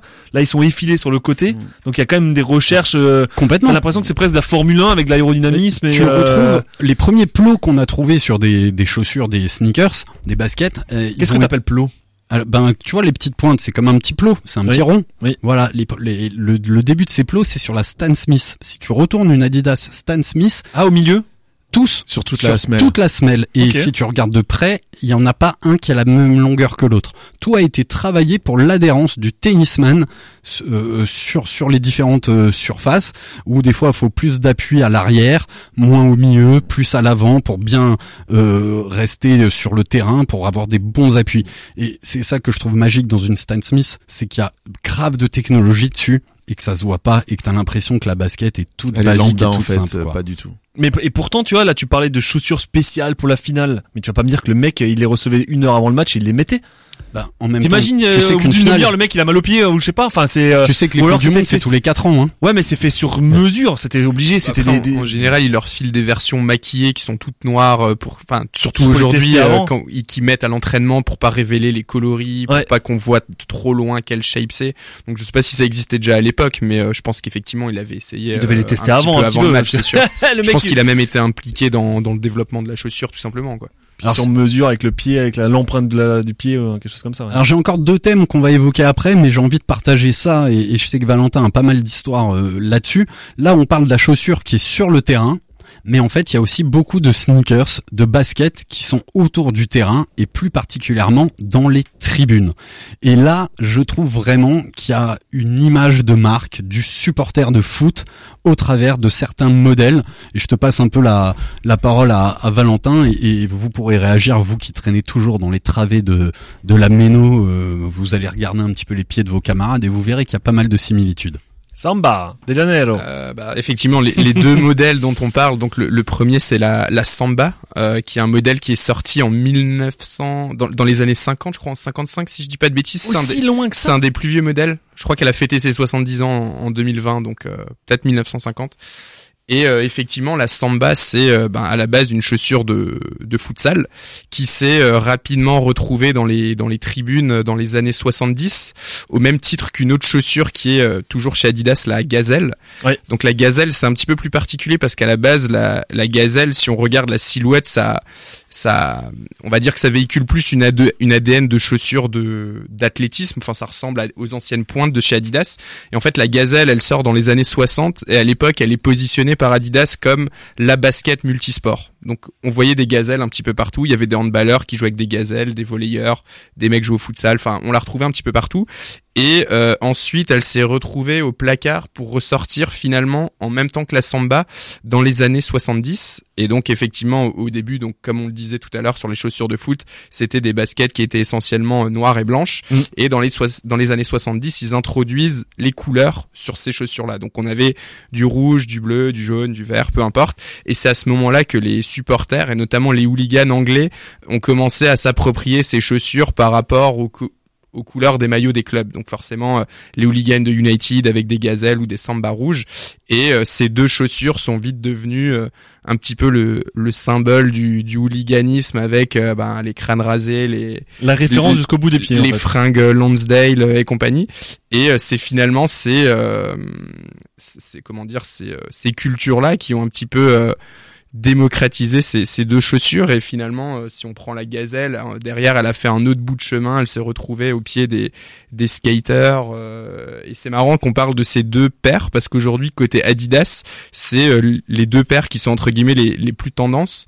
Euh, on a vu par exemple des samba et des gazelles euh, à la Fashion Week, je sais plus au pied de quelle euh, quelle célébrité. Il y a une magnifique collab Adidas, Samba, Gazelle et Clarks de chez Kiss qui sort cette semaine. Ah oui, avec une semelle de Wallabies, c'est ouais, ça. exactement. Allez, Anto, il est en train de réfléchir, il se dit, et Amara Samba, dans cette histoire, il faisait quoi Et, Oh là là. et donc voilà, Ouais, c'est ouais, la petite bah oui, histoire. ouais, non, donc ça, euh, pour dire ouais. qu'effectivement, il y a aussi des chaussures euh, dans le football qui arrivent à, euh, à un petit peu sortir des, des terrains. C'est vrai que même aujourd'hui, les UB90 avaient fait une série avec écrit UB90 sur le côté euh, des, des Adidas. Les, les- Ouais, je trouve Ou Adidas. juste aujourd'hui, euh, euh, le, le Racing. Bim, bam, boum, vous avez vu la, La le timing de Ah, Incroyable. le, le- le Racing vient de sortir des chaussures, j'appelle ça RSE, euh, fabriquées avec des anciens maillots euh, euh, non conformes. Et je crois qu'en dessous, ça doit être, je, suis pas sûr, mais une superstar ou une Alors, superstar on ou une a, Smith. travaillé, on va te dire. C'est une Adidas Advantage, hein, si je me trompe pas. Donc euh, un modèle qui ressemble un petit peu à la Stan Smith. Un takedown, on en parlait tout à l'heure. ce C'est comme une un Stan. Smith, mais un peu moins cher. Voilà. Et donc c'est le, le- juste pour remettre le contexte, le Racing a sorti aujourd'hui donc cette chaussure En précommande, Alors, euh, faut préciser en précommande. en précommande voilà au prix de 139 euros. Eh ce qui est tout à fait honnête. Voilà. Non mais les gens ils s'offusquent un peu du prix, mais Bah non, c'est le prix mais, d'une paire. mais voilà, mais dites-le, dites-le parce que là aujourd'hui euh, Parce que derrière, ce que les gens ne voient pas, et c'est notre poteau euh, Charles Julien qui fait partie de notre euh, association, Charles Julien, c'est c'est l'artisan de, c'est le cordonnier 2.0. Il va redonner vie à cette paire. Il va redonner vie et il va travailler de ses mains pour recréer l'empeigne, pour On ce vidéo, maillot, on remettre ce maillot. Il y a un vrai travail d'artisan derrière, hein. Parce que la chaussure, n'oubliez pas, oui, elle est des fois faite en Asie, mais elle, elle est surtout hyper opérateur dépendant. T'as encore besoin de la main de l'homme pour co- euh, fixer la semelle. On, ap- on appelle ça d'ailleurs une, une couture Goodyear. C'est vraiment un point de, de couture euh, spécifique et ça demande beaucoup d'empiècement, beaucoup de, euh, de manipulation. Tu vois, pour ceux qui sont intéressés à la supply chain, bah la basket a pas encore eu sa révolution, mis à part euh, les tissages en, en fly knit, donc en, en fil tissé qui vont faire toute l'empeigne. Bah tout ce qui est cuir, tout ce qui est euh, synthétique, bah ça demande beaucoup beaucoup de main d'œuvre.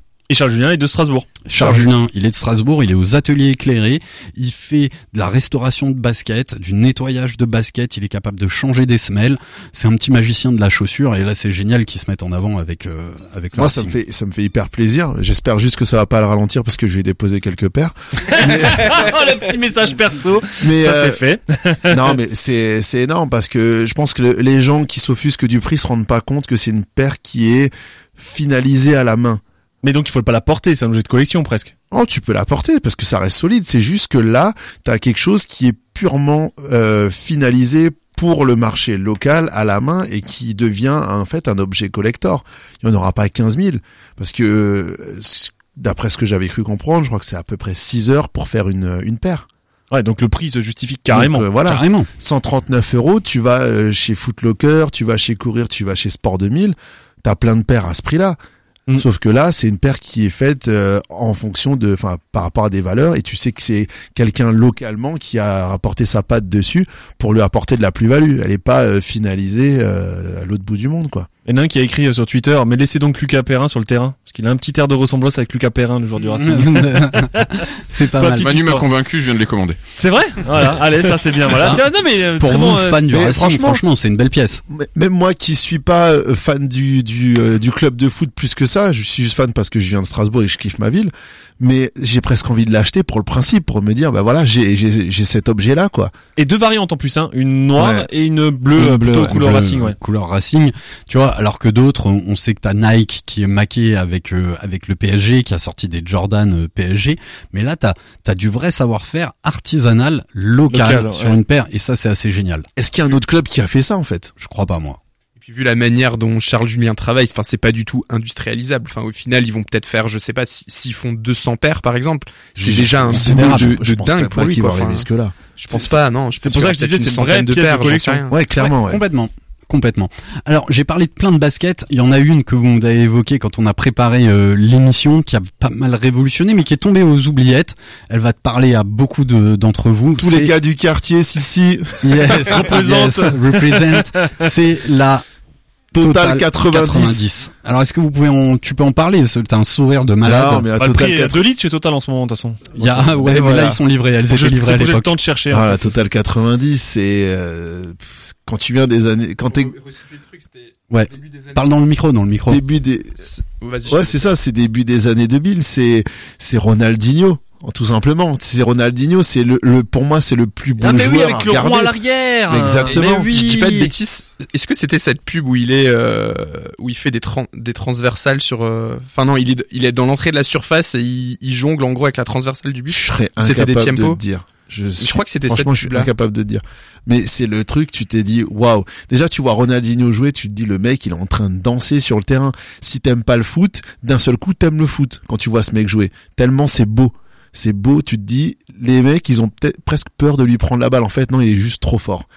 Et tu vois ces baskets qui sont disponibles partout. Elles sont disponibles sur le terrain, elles sont disponibles aussi en dehors du terrain. Donc dans les cours de récré, tu joues au foot avec tes Total 90. Exactement, parce qu'en 2000, c'était vraiment la mode au niveau de sneakers en dehors du terrain, des, des chaussures de stabilisés. Là, j'ai mis deux trois paires dans. On est tous allés au collège avec des stabilisés à un moment, quoi. Euh, et super rentable, une stabilisée ultra résistante. Là, la mienne, elle doit avoir 23 ans. Tu vois, euh, elle a été éditée. Non, il y a plus l'étiquette. Ah, si, il y a l'étiquette, mais elle est un peu au fond. Ça a été édité. Et ben voilà, à l'époque, il y avait même pas la date. Voilà. J'ai regardé, euh, j'avais les Predator. Pulse à l'école. Et voilà, encore une paire de stab. Mais, mais là, en fait, je regarde la vidéo. En fait, c'était celle où euh, Cantona commente. On en parlait tout à l'heure dans une espèce de local, euh, 23 dans un bateau, dans une cale de bateau en fait, où il joue un foot et après à la, la- à la fin le bateau coule. Et c'est une des pubs mythiques. Et en fait, c'est celle-là pour euh, pour cette paire-là. Ouais. Ouais, et la Total 90 avait la particularité d'avoir un, un lassage euh, Sur le côté. sur le Sur côté, le côté. intérieur de ton pied. Ouais. Tu vois, Juste pour- truc chiant à fond. ouais, mais je pense que ça avait dû charmer pas mal de, de personnes pour le toucher de balle, quoi. Ce qui te permet vraiment de plus avoir de lacets, de plus avoir. euh, Et, et ce qui était perturbant, c'est que ta languette était de traviole. Ouais, forcément. Mm. Et tu le retrouves là sur. le- J'ai ramené une Nike Zoom euh, stabilisée, où aussi la languette pouvait permettre Mm. de camoufler euh, et de te rendre beaucoup plus à l'aise au niveau de ton coup de pied et de, de, de mettre sous cette languette qui était retournable ton lassage pour éviter qu'il vienne, euh, enfin que ce soit la faute de tes lacets si la balle est passée au-dessus de la Et à transversale. l'époque, il y a toute une gamme qui avait été développée autour de de cette Total 90 parce qu'effectivement la particularité c'est que à- dans l'intérieur du pied donc il y avait un cercle avec le 90 C'est au ça. milieu et euh, du coup ça on le retrouvait aussi sur euh, sur des ballons sur une ligne de, de maillot Ouais, il y avait Euh, tout un merch autour. il y qui avait tout un euh, merch et euh, C'était les grandes années en tout fait. le monde ça, vraiment, euh, ils allaient au bout des choses avec la pub et tout et tout. Enfin, il y avait, un, c'était, c'était pas que la paire en fait. C'était vraiment un environnement en- entier pratiquement qui débarquait quand t'avais une marque comme ça qui arrivait sur le marché. Et toi, tu te disais, mais il me faut ça en fait. Il Et puis tout le monde ça, les avait. Parce que tu le vois partout. C'est comme le, le, le jogging à boutons sur le côté, Adidas, c'est la même chose. Complètement.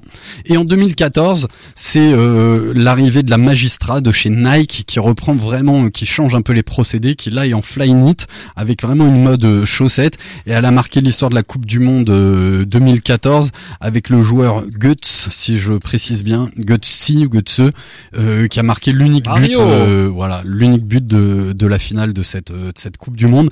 Et là, c'est le début de toutes ces baskets en, en toile, enfin en, en fil tissé euh, qui allait permettre vraiment d'avoir une, une chaussette. Donc je pense que ça te protège beaucoup moins les orteils et, et vu combien de fois ils se prennent des jetons euh, les joueurs de foot, ça doit être moins agréable, mais ça a vachement, vachement. Neymar, si tu nous écoutes. choses. Exactement. voilà pour finir l'émission. Neymar, justement, à un moment, faut qu'on parle de lui. Ouais, euh, tu peux, tu, peux. Non mais mais c'est vrai qu'aujourd'hui l'évolution, enfin à, à l'époque aussi, tu- quand tu vois les chaussures qu'on a devant nous, elles nous protégeaient.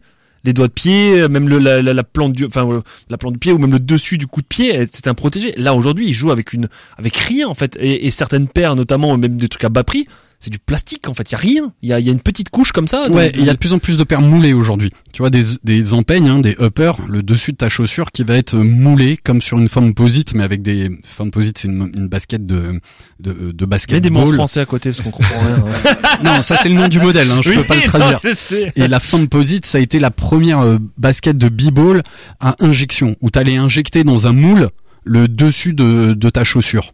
Et euh, on, on le retrouve aussi sur certaines plus modernes, où là t'as carrément l'empiècement euh, au-dessus de ta semelle qui a été moulé dans un moule avec du d'une forme de plastique injecté. Après, Valentin, je vais dire dire un truc. ouais et après il y, il y a quelques années il y avait aussi une espèce de de course technologique euh, entre entre les marques dont euh, l'objectif était de proposer la paire la plus légère possible Ouais. parce que du coup ça leur permettrait de se dire ben voilà vu notre R&D notre techno n'est possible de de proposer une paire je crois que le plus bas qu'ils ont réussi à atteindre c'était euh, aux alentours de 100 grammes et pour rien, et pour avoir vu ces paires et pour les avoir touchées euh, enfin littéralement t'as l'impression que ton pied euh, est enveloppé par une enveloppe en papier quoi enfin T'as rien dans la main en fait. Quand tu, quand tu, les prends, joues t'as rien dans les mains. tu ouais. joues presque pieds nus finalement. Ouais. Et euh, ils sont un petit peu revenus finalement parce qu'ils se rendaient compte que c'était pas du tout euh, industrialisable, que même les joueurs pros, enfin, ne pouvaient pas jouer avec, c'était trop trop compliqué. Donc ils sont revenus sur des modèles euh, un petit peu plus épais, mais certes qui restent beaucoup moins protecteurs. Mais c'est bizarre quand même le, delta, je veux dire, le, comment dire, le baromètre est parti tellement loin, mais je veux dire, à un moment donné, ça, ça, ça a aidé quand même à envoyer une frappe en fait quand t'avais des chaussures comme ça. Tu vois, je sais pas, là, t'as- là tu tapes avec rien, tu tapes avec ton vrai pied en fait. Là, euh, c'est plus comme une si question pour un sportif. Ouais. C'est plus une question pour un sportif. Euh, Est-ce qu'il y en a un de à carrure, pour- voilà, Vous est-ce aurez qu'il y a- compris que je pourrais pas y répondre. Non, c'est ça, mais on essaiera un jour. Voilà. Moi, j'ai un dernier thème avant de passer peut-être la parole à Alex qui a des anecdotes, mais je veux voir si c'est en lien avec euh, mon thème. Parce qu'au-delà de la chaussure de foot, on parle de quoi? On parle d'histoire de sponsoring, d'équipementier. Et là-dessus, dans l'histoire du football, il y a plein d'histoires autour des équipes nationales, des joueurs avec les équipementiers. Je fais un petit peu de teasing, mais certains ont peint en noir les bandes de leurs chaussures Adidas parce qu'ils étaient un petit peu en conflit. On y reviendra tout à l'heure, mais ça fait aussi partie le de la vie. représentant Adidas était un ancien joueur du Racing, c'était François Remettet. Et ben voilà. Mmh. Mmh. Et je passe la parole à Alex, t'as des anecdotes, c'est nous a quitté il y a quelques, il y a pas longtemps. Ouais. Ouais, j'ai préparé quelques anecdotes et je pense que c'est pas mal pour cette émission. Fred, tu parlais de de la de la douleur que pouvait ressentir un, un footballeur lorsqu'il uti- lorsqu'il utilise certaines paires de chaussures. Est-ce que vous connaissez l'anecdote avec Jean-Pierre Papin et sa paire de chaussures? Non, du tout. Alors là, je, je sèche. euh, Alors après après avoir pipi. pris un, un gros hématome sur euh, sur le coup de pied, Ouais. sa paire de chaussures lui faisait horriblement mal quand il jouait. Et il a eu une idée. Assez étrange euh, qui est venu avec son avec son kiné. Il est allé à la boucherie, il a demandé un steak, un steak de veau. Il a Ah. précisé un steak de veau. Ouais. Et le son kiné lui a appliqué le steak de veau sur le pied ou- en endolori, donc le pied où il avait Ouais. son hématome. Il a foutu ça dans la chaussure et il a dit avec ça t'es t'es tranquille. Il a marqué deux buts juste après. Donc Et- il a joué Wow. tout le match, enfin le, le- il a Avec joué une la partie escalope avec une escalope, une vraie escalope dans la, dans la chaussure. Alors ça aurait pu s'arrêter là, sauf qu'en fait le mot il l'a vendu après, il l'a mangé après. Le, le mot s'est passé et t'as des anecdotes d'autres joueurs qui ont utilisé la même méthode, notamment Patrice Evra, qui dès ses, ses 16-17 ans avait des douleurs euh, récurrentes au niveau du côté des pieds et son, son kiné, enfin le- là où il était en formation, lui a dit bah écoute essaye ça. Et Patrice Evra a essayé et il allait à chaque fois chez un boucher pour récupérer des morceaux de poulet.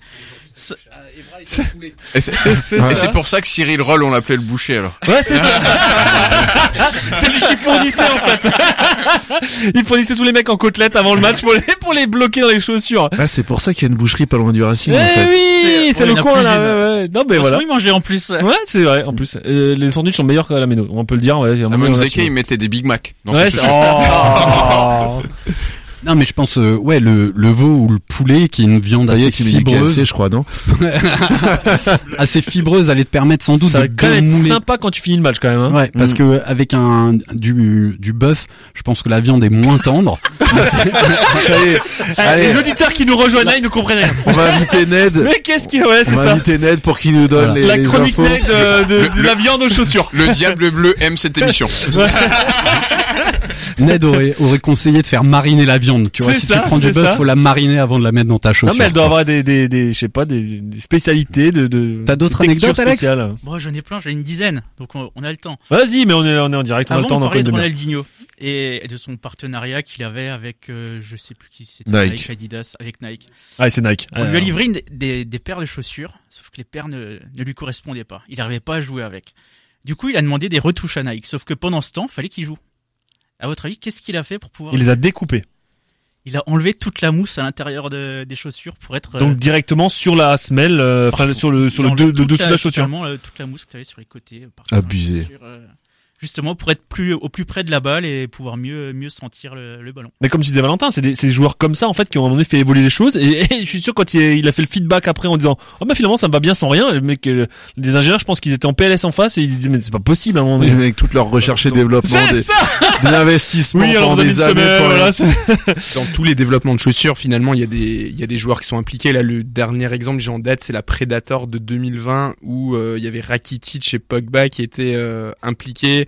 Il y a eu certainement d'autres joueurs à l'époque, Zidane, Beckham chez Adidas, euh, chez Nike, il y en a sûrement d'autres. Mais euh, en fait, il y, a, il y a plusieurs phases de prototype. Il y a deux, trois phases de prototype.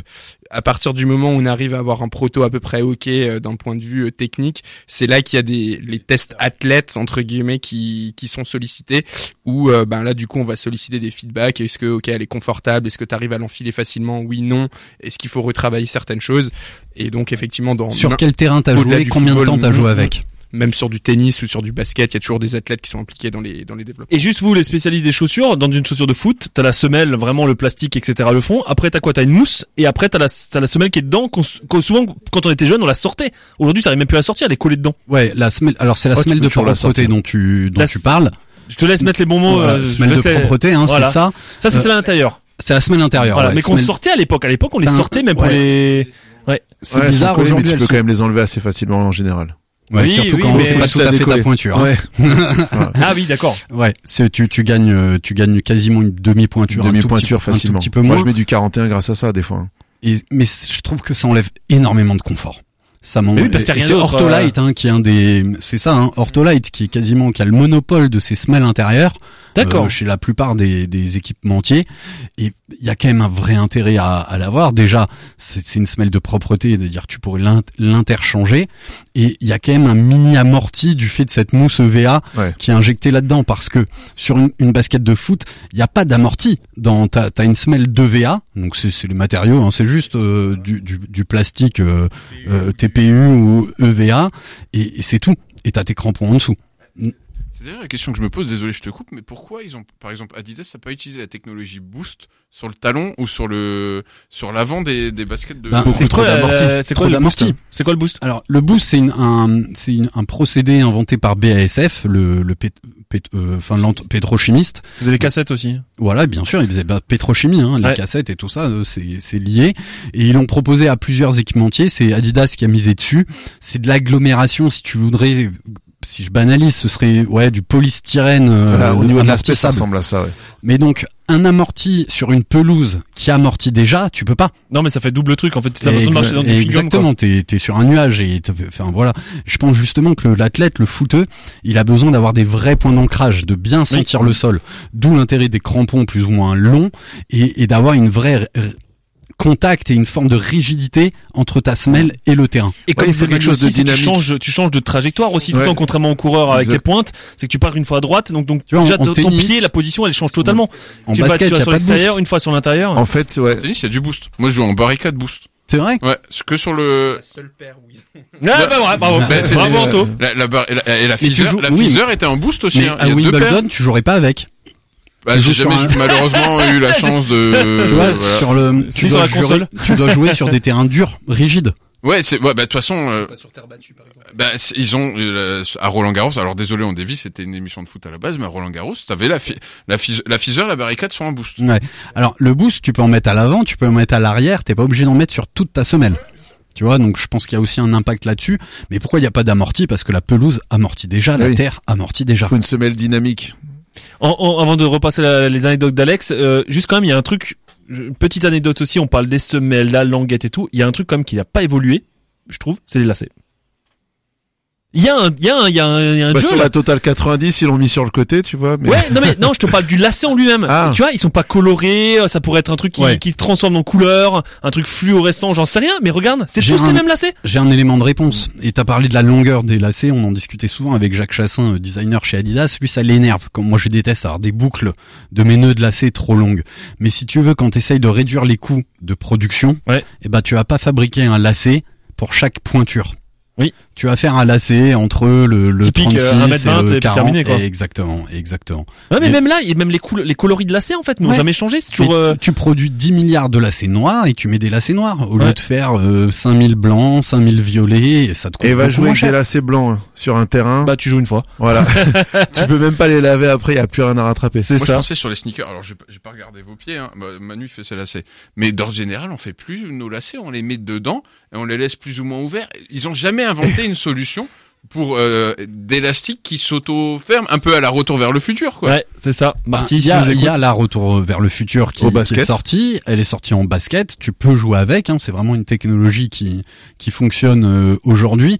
Mais franchement, quand on parle avec un designer, il t'explique qu'il y a rien de mieux que le lacet, parce que le principe, c'est de pouvoir mouler au mieux ton pied dans C'est dans la l'ajustage en chaussure. fait, c'est l'ajustement. Exactement, ça te permet d'ajuster parfaitement parce que tu as des gens qui vont avoir un pied plus ou moins fin à l'avant, donc tu ça. vas serrer plus ou moins, pareil pour le coup de pied et pareil pour euh, pour l'arrière de ta chaussure. Et les gens que tu vois qui font pas de lacets sur leurs sneakers, eh ben souvent ils vont la laisser un peu détachée en haut, mais elle sera quand même un peu serrée en bas, sinon tu tu sortirais de ta Ouais. tu sortirais de ta chose. Tu regardes, moi j'ai fait mes lacets, mais enfin, je l'ai fait la première fois que j'ai mis la paire.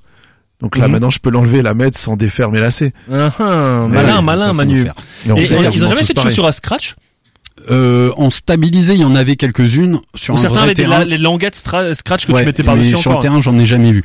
Bon, après, ça, ça tenait plus parce que t'avais le gazon qui se mettait dans le scratch et du coup, au bout d'un ou deux C'est matchs, euh, dégueulasse. c'était dégueulasse. ouais. c'est dégueulasse. L'historique des bandes Adidas, Les trois bandes, ouais, des trois bandes côté qui là pour- sur la Kaiser 5 ouais, que tu qui tiens. pour euh, pour vous euh, sont plutôt un logo. Mais en fait, c'est un procédé technologique déposé par C'est Adidas. un passage piéton.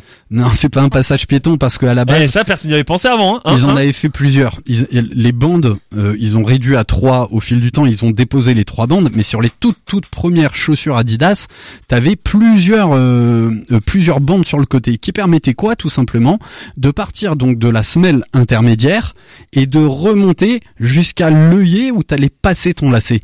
Et c'est cette bande qui venait renforcer le maintien de ton coup de pied dans les chaussures. Et aujourd'hui, ben, t'as le résidu de, de cette avancée technologique au travers des trois bandes Adidas. C'était la chronique de Dr Alex euh, qu'on pouvait retrouver euh, tous les mardis à 20h euh, sur RBS.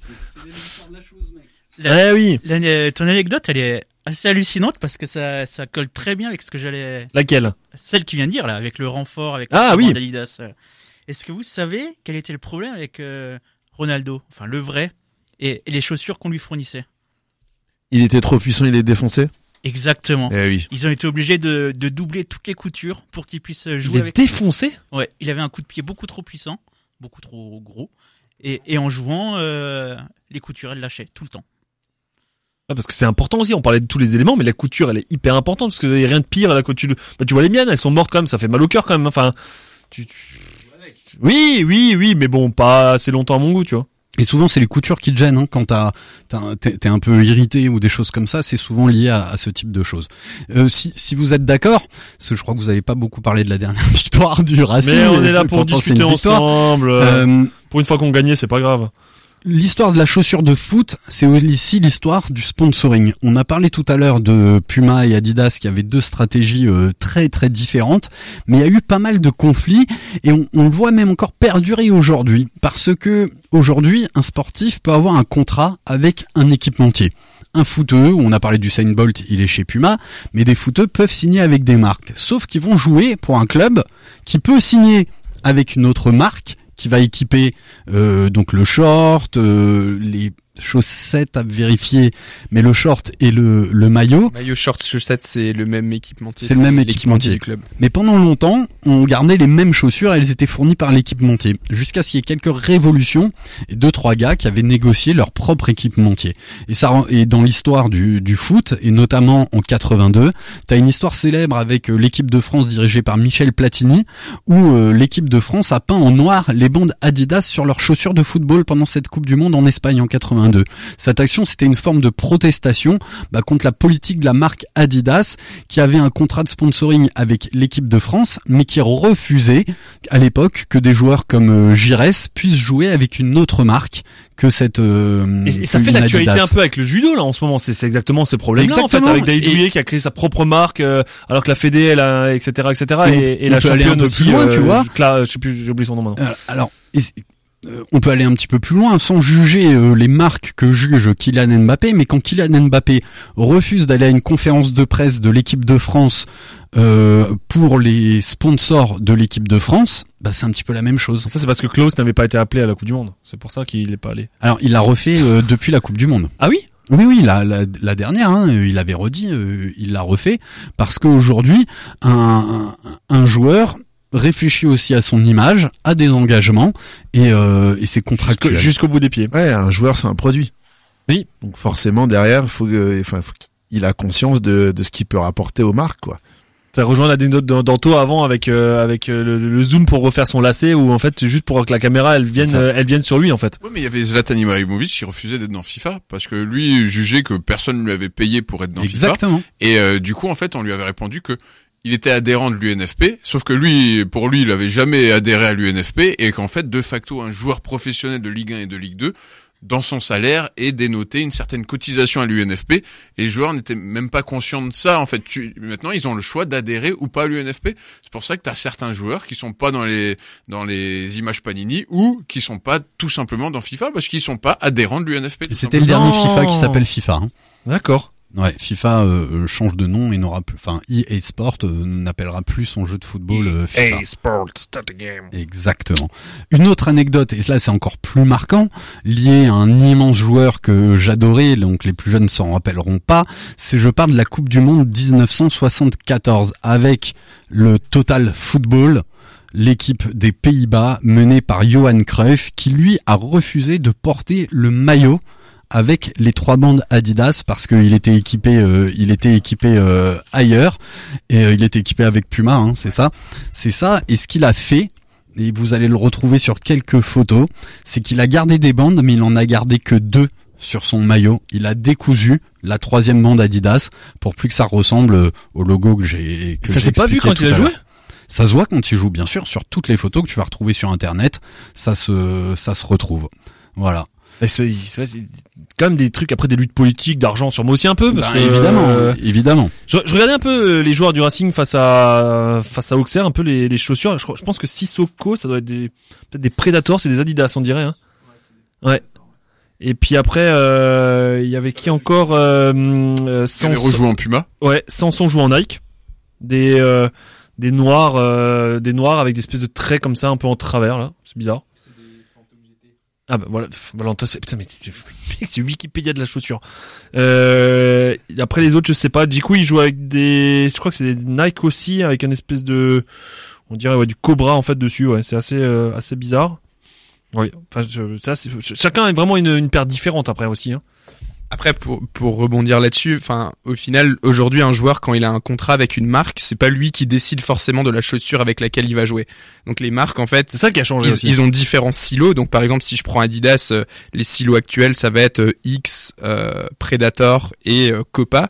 Et donc en fait, euh, dans la manière dont ils commercialisent l'offre, ils vont se dire, ok, euh, nous on veut avoir euh, cette saison, par exemple, 80% des joueurs qui jouent en X parce que c'est le produit qui est sorti cette année qu'on veut pousser. Donc en gros, sur tout le portefeuille- portfolio de joueurs qu'ils ont sous contrat, 80% vont être assignés à X et derrière, je sais pas, 10% Predator, 5% Copa, peu importe. Et euh, c'est aussi comme ça qu'ils vont sélectionner les, les têtes d'affiche et euh, Enfin, on, on a, on a vu dernièrement certains joueurs qui étaient euh, en Predator, qui ont changé, qui sont allés sur X, et c'est pas un choix de leur plein gré, c'est la marque en fait qui leur impose ça en leur disant euh, toi Karim Benzema, je veux que tu joues en X et pas en Predator. Et, du coup, je veux que tu joues avec le dernier coloris qui est marketé qu'on va t'envoyer. Et si par exemple tu joues avec un- une autre chaussure, parce qu'il y a des joueurs aussi qui sont entre guillemets collectionneurs, euh, notamment euh, Akan Çalhanoğlu là de de l'Inter de Milan, c'est un gros collectionneur, il ressort souvent des des F50 d'il y a 10 ans.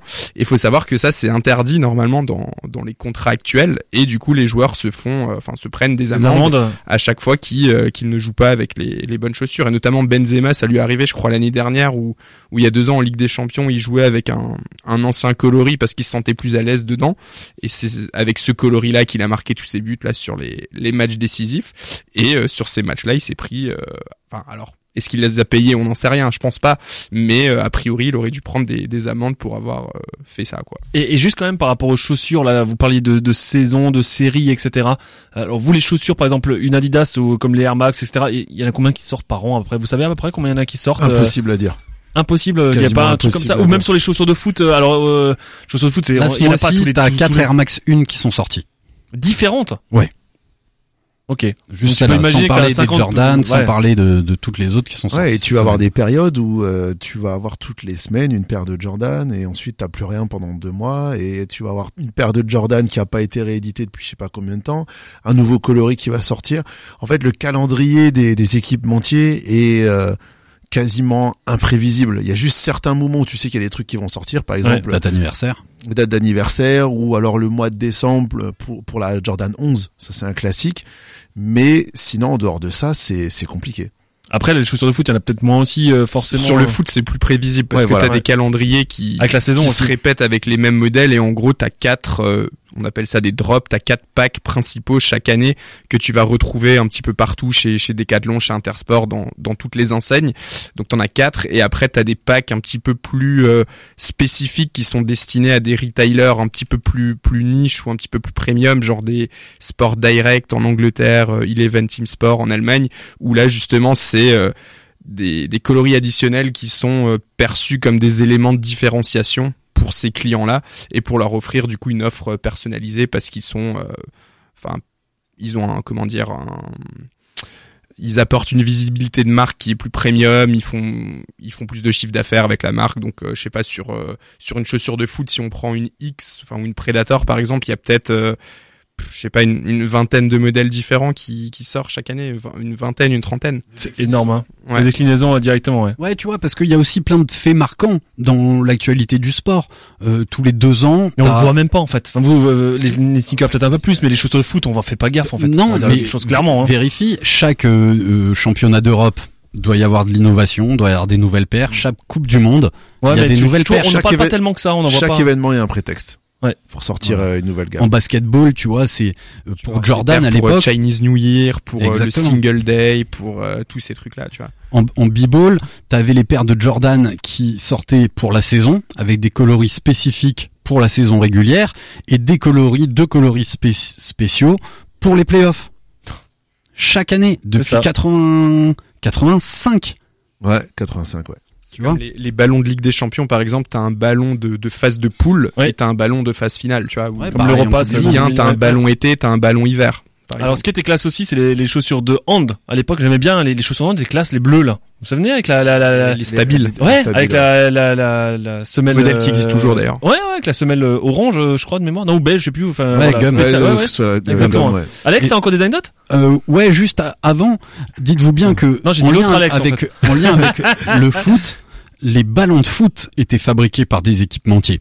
Beaucoup et les ballons Adidas qui ont équipé mais énormément de coupes du monde, t'as le Tel Telstar qui était ouais. hyper euh, hyper connu, euh, était fabriqué ici, made in France. C'était fabriqué à Dettevillers. D'accord. C'était fabriqué ici. Ils ont pas encore un stock parce que ça vaut un bras maintenant pour Euh, moi j'en ai un, euh, je l'ai pas ramené ce soir, mais j'ai un ballon de 1974. C'est bien. Alex, euh, est-ce que t'as encore des anecdotes un peu là, J'en ai encore. Vas-y, euh, vas-y. Avant, on parlait des contrats des joueurs euh, entre les joueurs et les marques, qui leur et les marques qui leur imposaient d'utiliser euh, leurs nouvelles chaussures qui sortaient. Il y a une exception, qui s'appelle Tony Kroos, qui joue depuis 2013 avec la même paire de pompes, le même modèle en Adi Pure 11 Pro. Ah, il y a dit pur, Bien ouais. préparé hein, quand même. Qui est une balle aussi. Au moins. Mais par contre, ce qu'on sait pas, c'est si il avait acheté euh, 45 100 000, paires 45 000 paires euh, il y a 10 ans, ou si Adidas lui fournit Non, toujours. ils- je pense qu'ils ils vivent sur du vieux stock où ils font des petites prods un peu euh, un peu Depuis 10 spéciales ans, c'est pour quand lui. même pas mal. Hein. Bah en fait, il y a trois ans là avant tu parlais de la Copa, il y a trois quatre ans ils ont sorti ce nouveau silo et ils souhaitaient justement que Tony Kroos devienne la, la tête d'affiche de ce nouveau modèle. Il a refusé en, euh, en disant qu'il était bien avec Sadi Pure qui voulait les garder et euh, enfin c'est effectivement le seul joueur qui a un espèce d'accord tacite avec la marque qui fait que euh, Si s'ils sont bien, pourquoi changer Enfin, il joue pas avec les modèles qui sont sport marketés. Ouais. Et il y a une autre anecdote, enfin pour aller un petit peu dans le même sens, il y a un joueur qui n'a jamais eu de contrat. Euh, c'est Jérémy Toulalan à l'époque, parce que Toulalan T'as il le a de passer de Tony Kroos à Toulalan. Ouais. Bah, Toulalan il a faut toujours mouiller, euh, faut se mouiller la nuque là. il a toujours joué en, en Copa Mondiale et de ce fait en fait il a jamais pu obtenir de contrat avec euh, Adidas parce que euh, à la période où il jouait Copa Mondiale n'était pas une chaussure qu'ils appelaient euh, sport marketé donc disponible pour via les contrats équipementiers Old school. et en fait il a acheté ses chaussures tout simplement. C'est, c'est, ouais. C'est comme Erling Haaland aujourd'hui, on parle beaucoup de lui parce qu'il a pas de contrat. On le voit un jour jouer en Adidas, un jour Ah en ouais? Nike. Ah, euh, Enfin, il alterne un petit peu. Et euh, lui, en l'occurrence, il achète pas ses chaussures parce que les marques lui envoient, mais il a pas de contrat euh, défini qui le lie à une marque aujourd'hui. Ça, Là, c'est il y a Et bah, la prochaine fois, je vais regarder ses chaussures quand Ouais, il va marquer un Le but. mec, il s'en fout, il a pas besoin. Il a... Ouais, je veux ça. De toute façon, on Pogba aussi, avant de signer chez Adidas, très longtemps, il avait pas de contrat, il faisait tourner la tête un peu de tout le monde. Alors c'est peut-être aussi une stratégie pour faire monter les enchères et se dire, ok, je, je signerai un contrat, un contrat avec le plus offrant, mais euh, tous les joueurs ne sont pas forcément sous contrat. Moi, je suis sûr que la célébration où le mec il vient t'essuyer les chaussures, c'était aussi un coup de pub marketing. Hein? Non, Ça, c'est sûr, c'est sûr. Célébration FIFA aussi. Oh, euh, Alex? Euh, Il y a Jack Grealish aussi, Grealish, ça c'est euh, Angleterre. Angleterre, qui a une particularité euh, avec ses chaussures. Il est nul? Ah pardon, non. euh, Oh, il est- ah, avec il ses est chaussures, avec avec oh, pardon, avec ses chaussures. Alors en fait, il a une paire de pompes fétiches euh, qui date de l'époque où il était à Aston Villa, quand il était en Championship. Et il a une paire de chaussures blanches assez moches qui, qui lui a permis de monter. L'équipe Star Non, non, non, non, c'est des Adidas, je sais plus quoi. Et, et en fait, cette pompe, il la sort à tous les matchs importants. C'est-à-dire qu'il il- il joue avec une paire de pompes pour euh, s'il va jouer une finale de coupe avec une paire de pompes qui est quasiment défoncée. Et il est défoncé et il a il a le droit, c'est c'est c'est euh, presque un comment dire un gris alors C'est un gris-gris totalement, totalement. Mais après, les joueurs de foot sont remplis de, de gris-gris. C'est euh, comme l'escalope. Cri- Cristiano Ronaldo euh, ne veut pas jouer en chaussures noires parce qu'il trouve que euh, il court moins vite, il court euh, avec des chaussures noires. C'est quoi cette anecdote que tu nous sors là mais- prochain match, les mecs, on va regarder. Alors le ballon, non écoute, je regarde, je peux pas, je regarde des chaussures là. Tous les sportifs, hein, tu parlais de la chaussure droite puis la chaussure gauche de, de Zizou, ils ont, c'est très fréquent chez les sportifs d'avoir ces, ces gris-gris. Et, et moi, je comprends que ta performance, elle a un aspect aussi psychologique là-dedans, d'être à l'aise dans ce que tu portes, d'être à l'aise dans, dans tes, dans tes chaussures, ce qui va t'aider à, à être meilleur dans ta performance. Mais Ça regarde, eh, le nombre de, logique. jou- de chaussures, tu te tapes le- la pointe comme ça, tu te mets deux, tu sais, tu tapes la pointe pour te la, pour rentrer un peu plus dans la chaussure. T'as jamais fait ça? Quand Non, tu fais on un fait coup pas, franc. on déforme pas nos Mais chaussures. non, mais quand tu fais un coup franc, tu, tu, tu, tu tapes la pointe en fait dans le sol pour que ton pied descende bien dans la chaussure. T'as l'impression d'être dedans encore plus et pas et pas collé à l'arrière du talon. T'as compris ce que j'essaie de faire C'est radiophoniquement c'est dur. Hein. C'est, tu le fais bien. tu le fais bien. Et moi, j'ai un autre son quand tu parles de ça. C'est les gardiens de foot qui, avant un penalty, avant un coup franc, vont taper leurs oui, crampons Ouais, au non, poteau de euh, corner. au- Au poteau de, au de- poteau, au poteau et- tout court. Et c'est un truc qu'on entend même quand tu regardes à la télé. Ouais. T'entends le cling cling et au début je captais pas c'est quoi ce bruit et tout. Et après t'avais le jardinier qui s'était énervé parce qu'il avait tout cassé la peinture. Peut-être du poteau. Et après quand tu le vois à l'image, bah en fait ils tapent souvent leur euh, leur crampon pour enlever la terre pour avoir une meilleure adhérence sur le sur le terrain. Et on pourrait faire un parallèle aussi avec le rugby qui a beaucoup changé. À l'époque, ils avaient- les mecs, ils avaient des, des, des points de, de 5 cm là pour euh, pour vraiment accrocher, notamment dans la mêlée. Là, ça a aussi totalement changé, notamment avec les postes. Alex Euh, John Terry. Yes, of course. Ancien euh, grand capitaine du Chelsea. ouais. Une idée de sa particularité avec ses pompes? Euh, il joue en tong. Non. Non, non. Il en utilisait trois paires par match. Une pour l'échauffement, une pour la première mi-temps, une pour la deuxième. eh Pendant ben, le, eh carrière, ben, le mec était très développement durable. Comme ces meufs. Ah, et voilà. Ça c'est fait. Et voilà. Demande un courrier. trois, trois paires par match. Trois Mais, ça, par tu- match. mais même à l'échauffement, le mec il, joue- il s'échauffe 10 minutes là. Ouais, mais euh, c'était c'était son truc. Oh la Bon, perte après, de il temps. les donnait à des associations. Ah, ça va. Donc va. de- de- enlever les lacets, refaire les machins et tout et tout. c'est pas si mauvais au final. mais c'est pire que la Formule 1, les mecs qui changent de pneus toutes les 5 minutes. Tu vois, peut y avoir un impact fou. si tu transpires énormément du euh, du pied. Et ben t'es content Regarde, de changer, ouais. tu vas changer ta chaussette parce que je pense pas qu'il change juste sa chaussure. Il doit changer sa chaussette et sa chaussure parce qu'une fois que t'as ta chaussette mouillée, forcément le l'adhérence de ton cuir sur ton Ouais. sur ton coup de pied, elle elle va modifier. Et ça me rappelle ce que tu viens de dire. S'ils tapent leur pied vers l'avant, Ouais, mais C'est après pour être sûr d'être bien- pas, je suis pas sûr. Hmm, Sinon, c'est qu'il a un problème. Là, faut qu'il il ait avoir un s'échauffe presque dermato, peut-être. une demi-heure, trois quarts. Non mais chacun, ça rejoint ce que tu disais, chacun a son gris-gris quand même. Ouais, Maintenant ça. avec les, les Regarde chaussettes Benzema Rana notamment. avec son bandage, euh, c'était c'était la même chose. À un moment, il en avait plus besoin, il le mettait juste parce que ça lui portait bonheur. Et, et les, les chaussettes Rana, en fait, qui sont jusqu'à en bas où il y a pas, il y a pas Euh, Dédicace à, à- à Alex à Adler et, à Cédric Cédric Kanté. Kanté. Ouais, bah oui, parce qu'en fait, ils prenaient une pointe, maintenant, ils prennent une pointure au-dessus, mettent deux paires de chaussettes. Euh, moi aussi, pareil, football, je joue avec deux paires de chaussettes. Je trouve que je suis mieux bloqué en fait avec deux paires de chaussettes. C'est bizarre, hein. Enfin, Les chacun. chaussures qui sont trop grandes, c'est tout. C'est ça, c'est ça. Mais du coup, je mets du 44 pour jouer, euh, tu vois, à la place du 43. Euh, Encore on des continue. petites- T'es beaucoup dans les anglais, hein, quand même, hein. Non, non, là je vais repasser français avec quelqu'un qui est décédé il y a pas très Ah. longtemps. Ah. Juste Fontaine. Ouais. Juste Fontaine. Donc quand il a écrit ses, quand il a écrit, quand il a inscrit ses 13 buts en, en Coupe du Monde, Ouais. c'était pas avec ses chaussures. En fait, un peu comme Pushkas, Il avait paumé? la veille de la compétition, non, ses chaussures se sont pétées. Et pareil, tu ne pouvais pas te faire euh, acheminer des chaussures. On était en quoi? En 58, super euh, non, c'est pas euh, ça? 58? Ouais, 58, c'est possible. Ouais, J'aurais dit 54, mais euh, Ouais. Ouais, on n'est plus à ça près. Et Dans les c'est- années 50. C'est un remplaçant qui s'appelle euh, Stéphane Bruet qui lui a filé ses chaussures. Lui, de toute façon, il, est, il rentrait pas. Ouais, parce que les changements, c'était pas comme aujourd'hui où t'en Ouais, as c'est 5 et tout et tout. Le mec, il joue avec le 11 et puis il a avec le filé ses 11. chaussures et ses 13 buts, il les a mis avec les chaussures d'un remplaçant. Avec lesquels il avait, il s'était jamais entraîné, jamais. euh, Tu vois, Anto, je t'aurais peut-être prêté mes pompes, peut-être t'aurais marqué plein de buts. j'aurais joué en Ligue 1. C'est sûr. Écoute, prends-les, elles sont là. tu peux y aller encore. Avant, on parlait de fétichisme.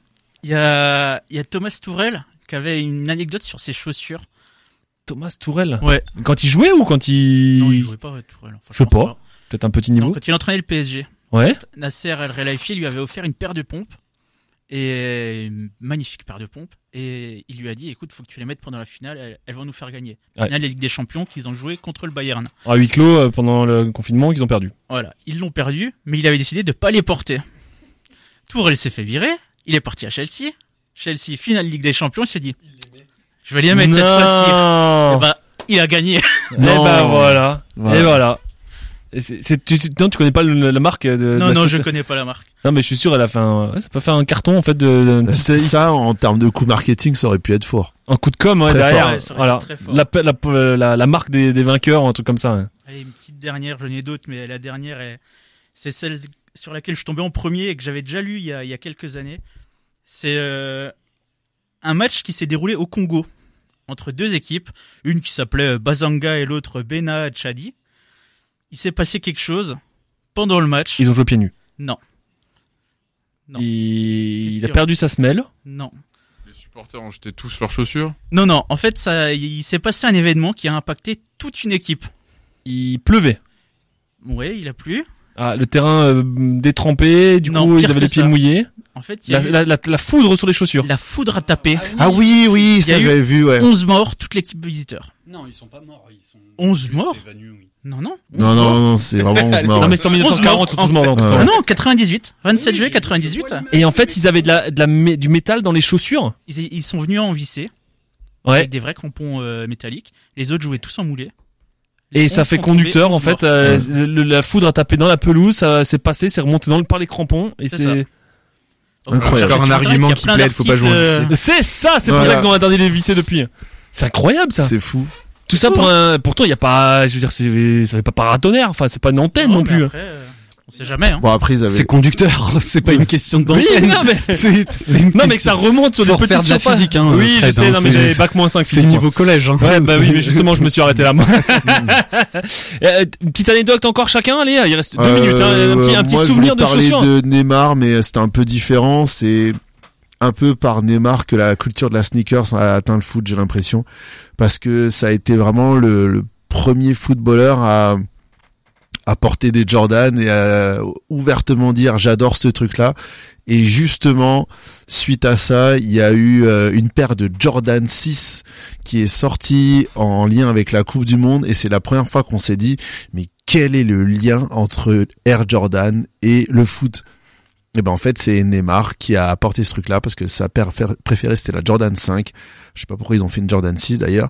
Et derrière, euh, ben Jordan s'est dit, enfin Jordan Brand a compris qu'il y avait euh, un marché à prendre parce que les euh, les footballeurs commençaient vraiment à se styliser euh, en dehors du euh, du terrain. Quand je dis se styliser, c'est vraiment commencer à, à à rentrer dans la culture de la sneakers. Et là, tu regardes maintenant les arrivées à Clairefontaine. Mm. Maintenant, elles sont décortiquées. Tu vas sur euh, l'Instagram de Camino, ils te font le détail des tenues, etc. Les mecs, c'est des c'est des mannequins. Ils font des défilés quand ils arrivent à Clairefontaine.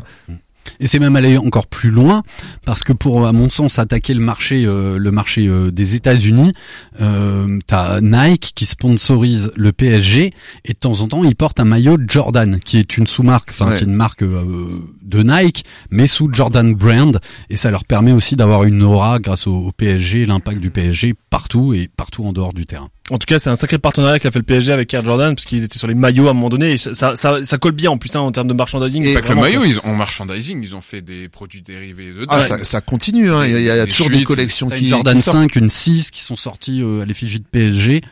Non, Et mais c'est plutôt, c'est plutôt quali en plus. Enfin, ça, ça, et ça va bien et ensemble. Il y a eu un truc il y a pas longtemps. C'est, euh, euh, je crois que c'est avec Liverpool, LeBron James.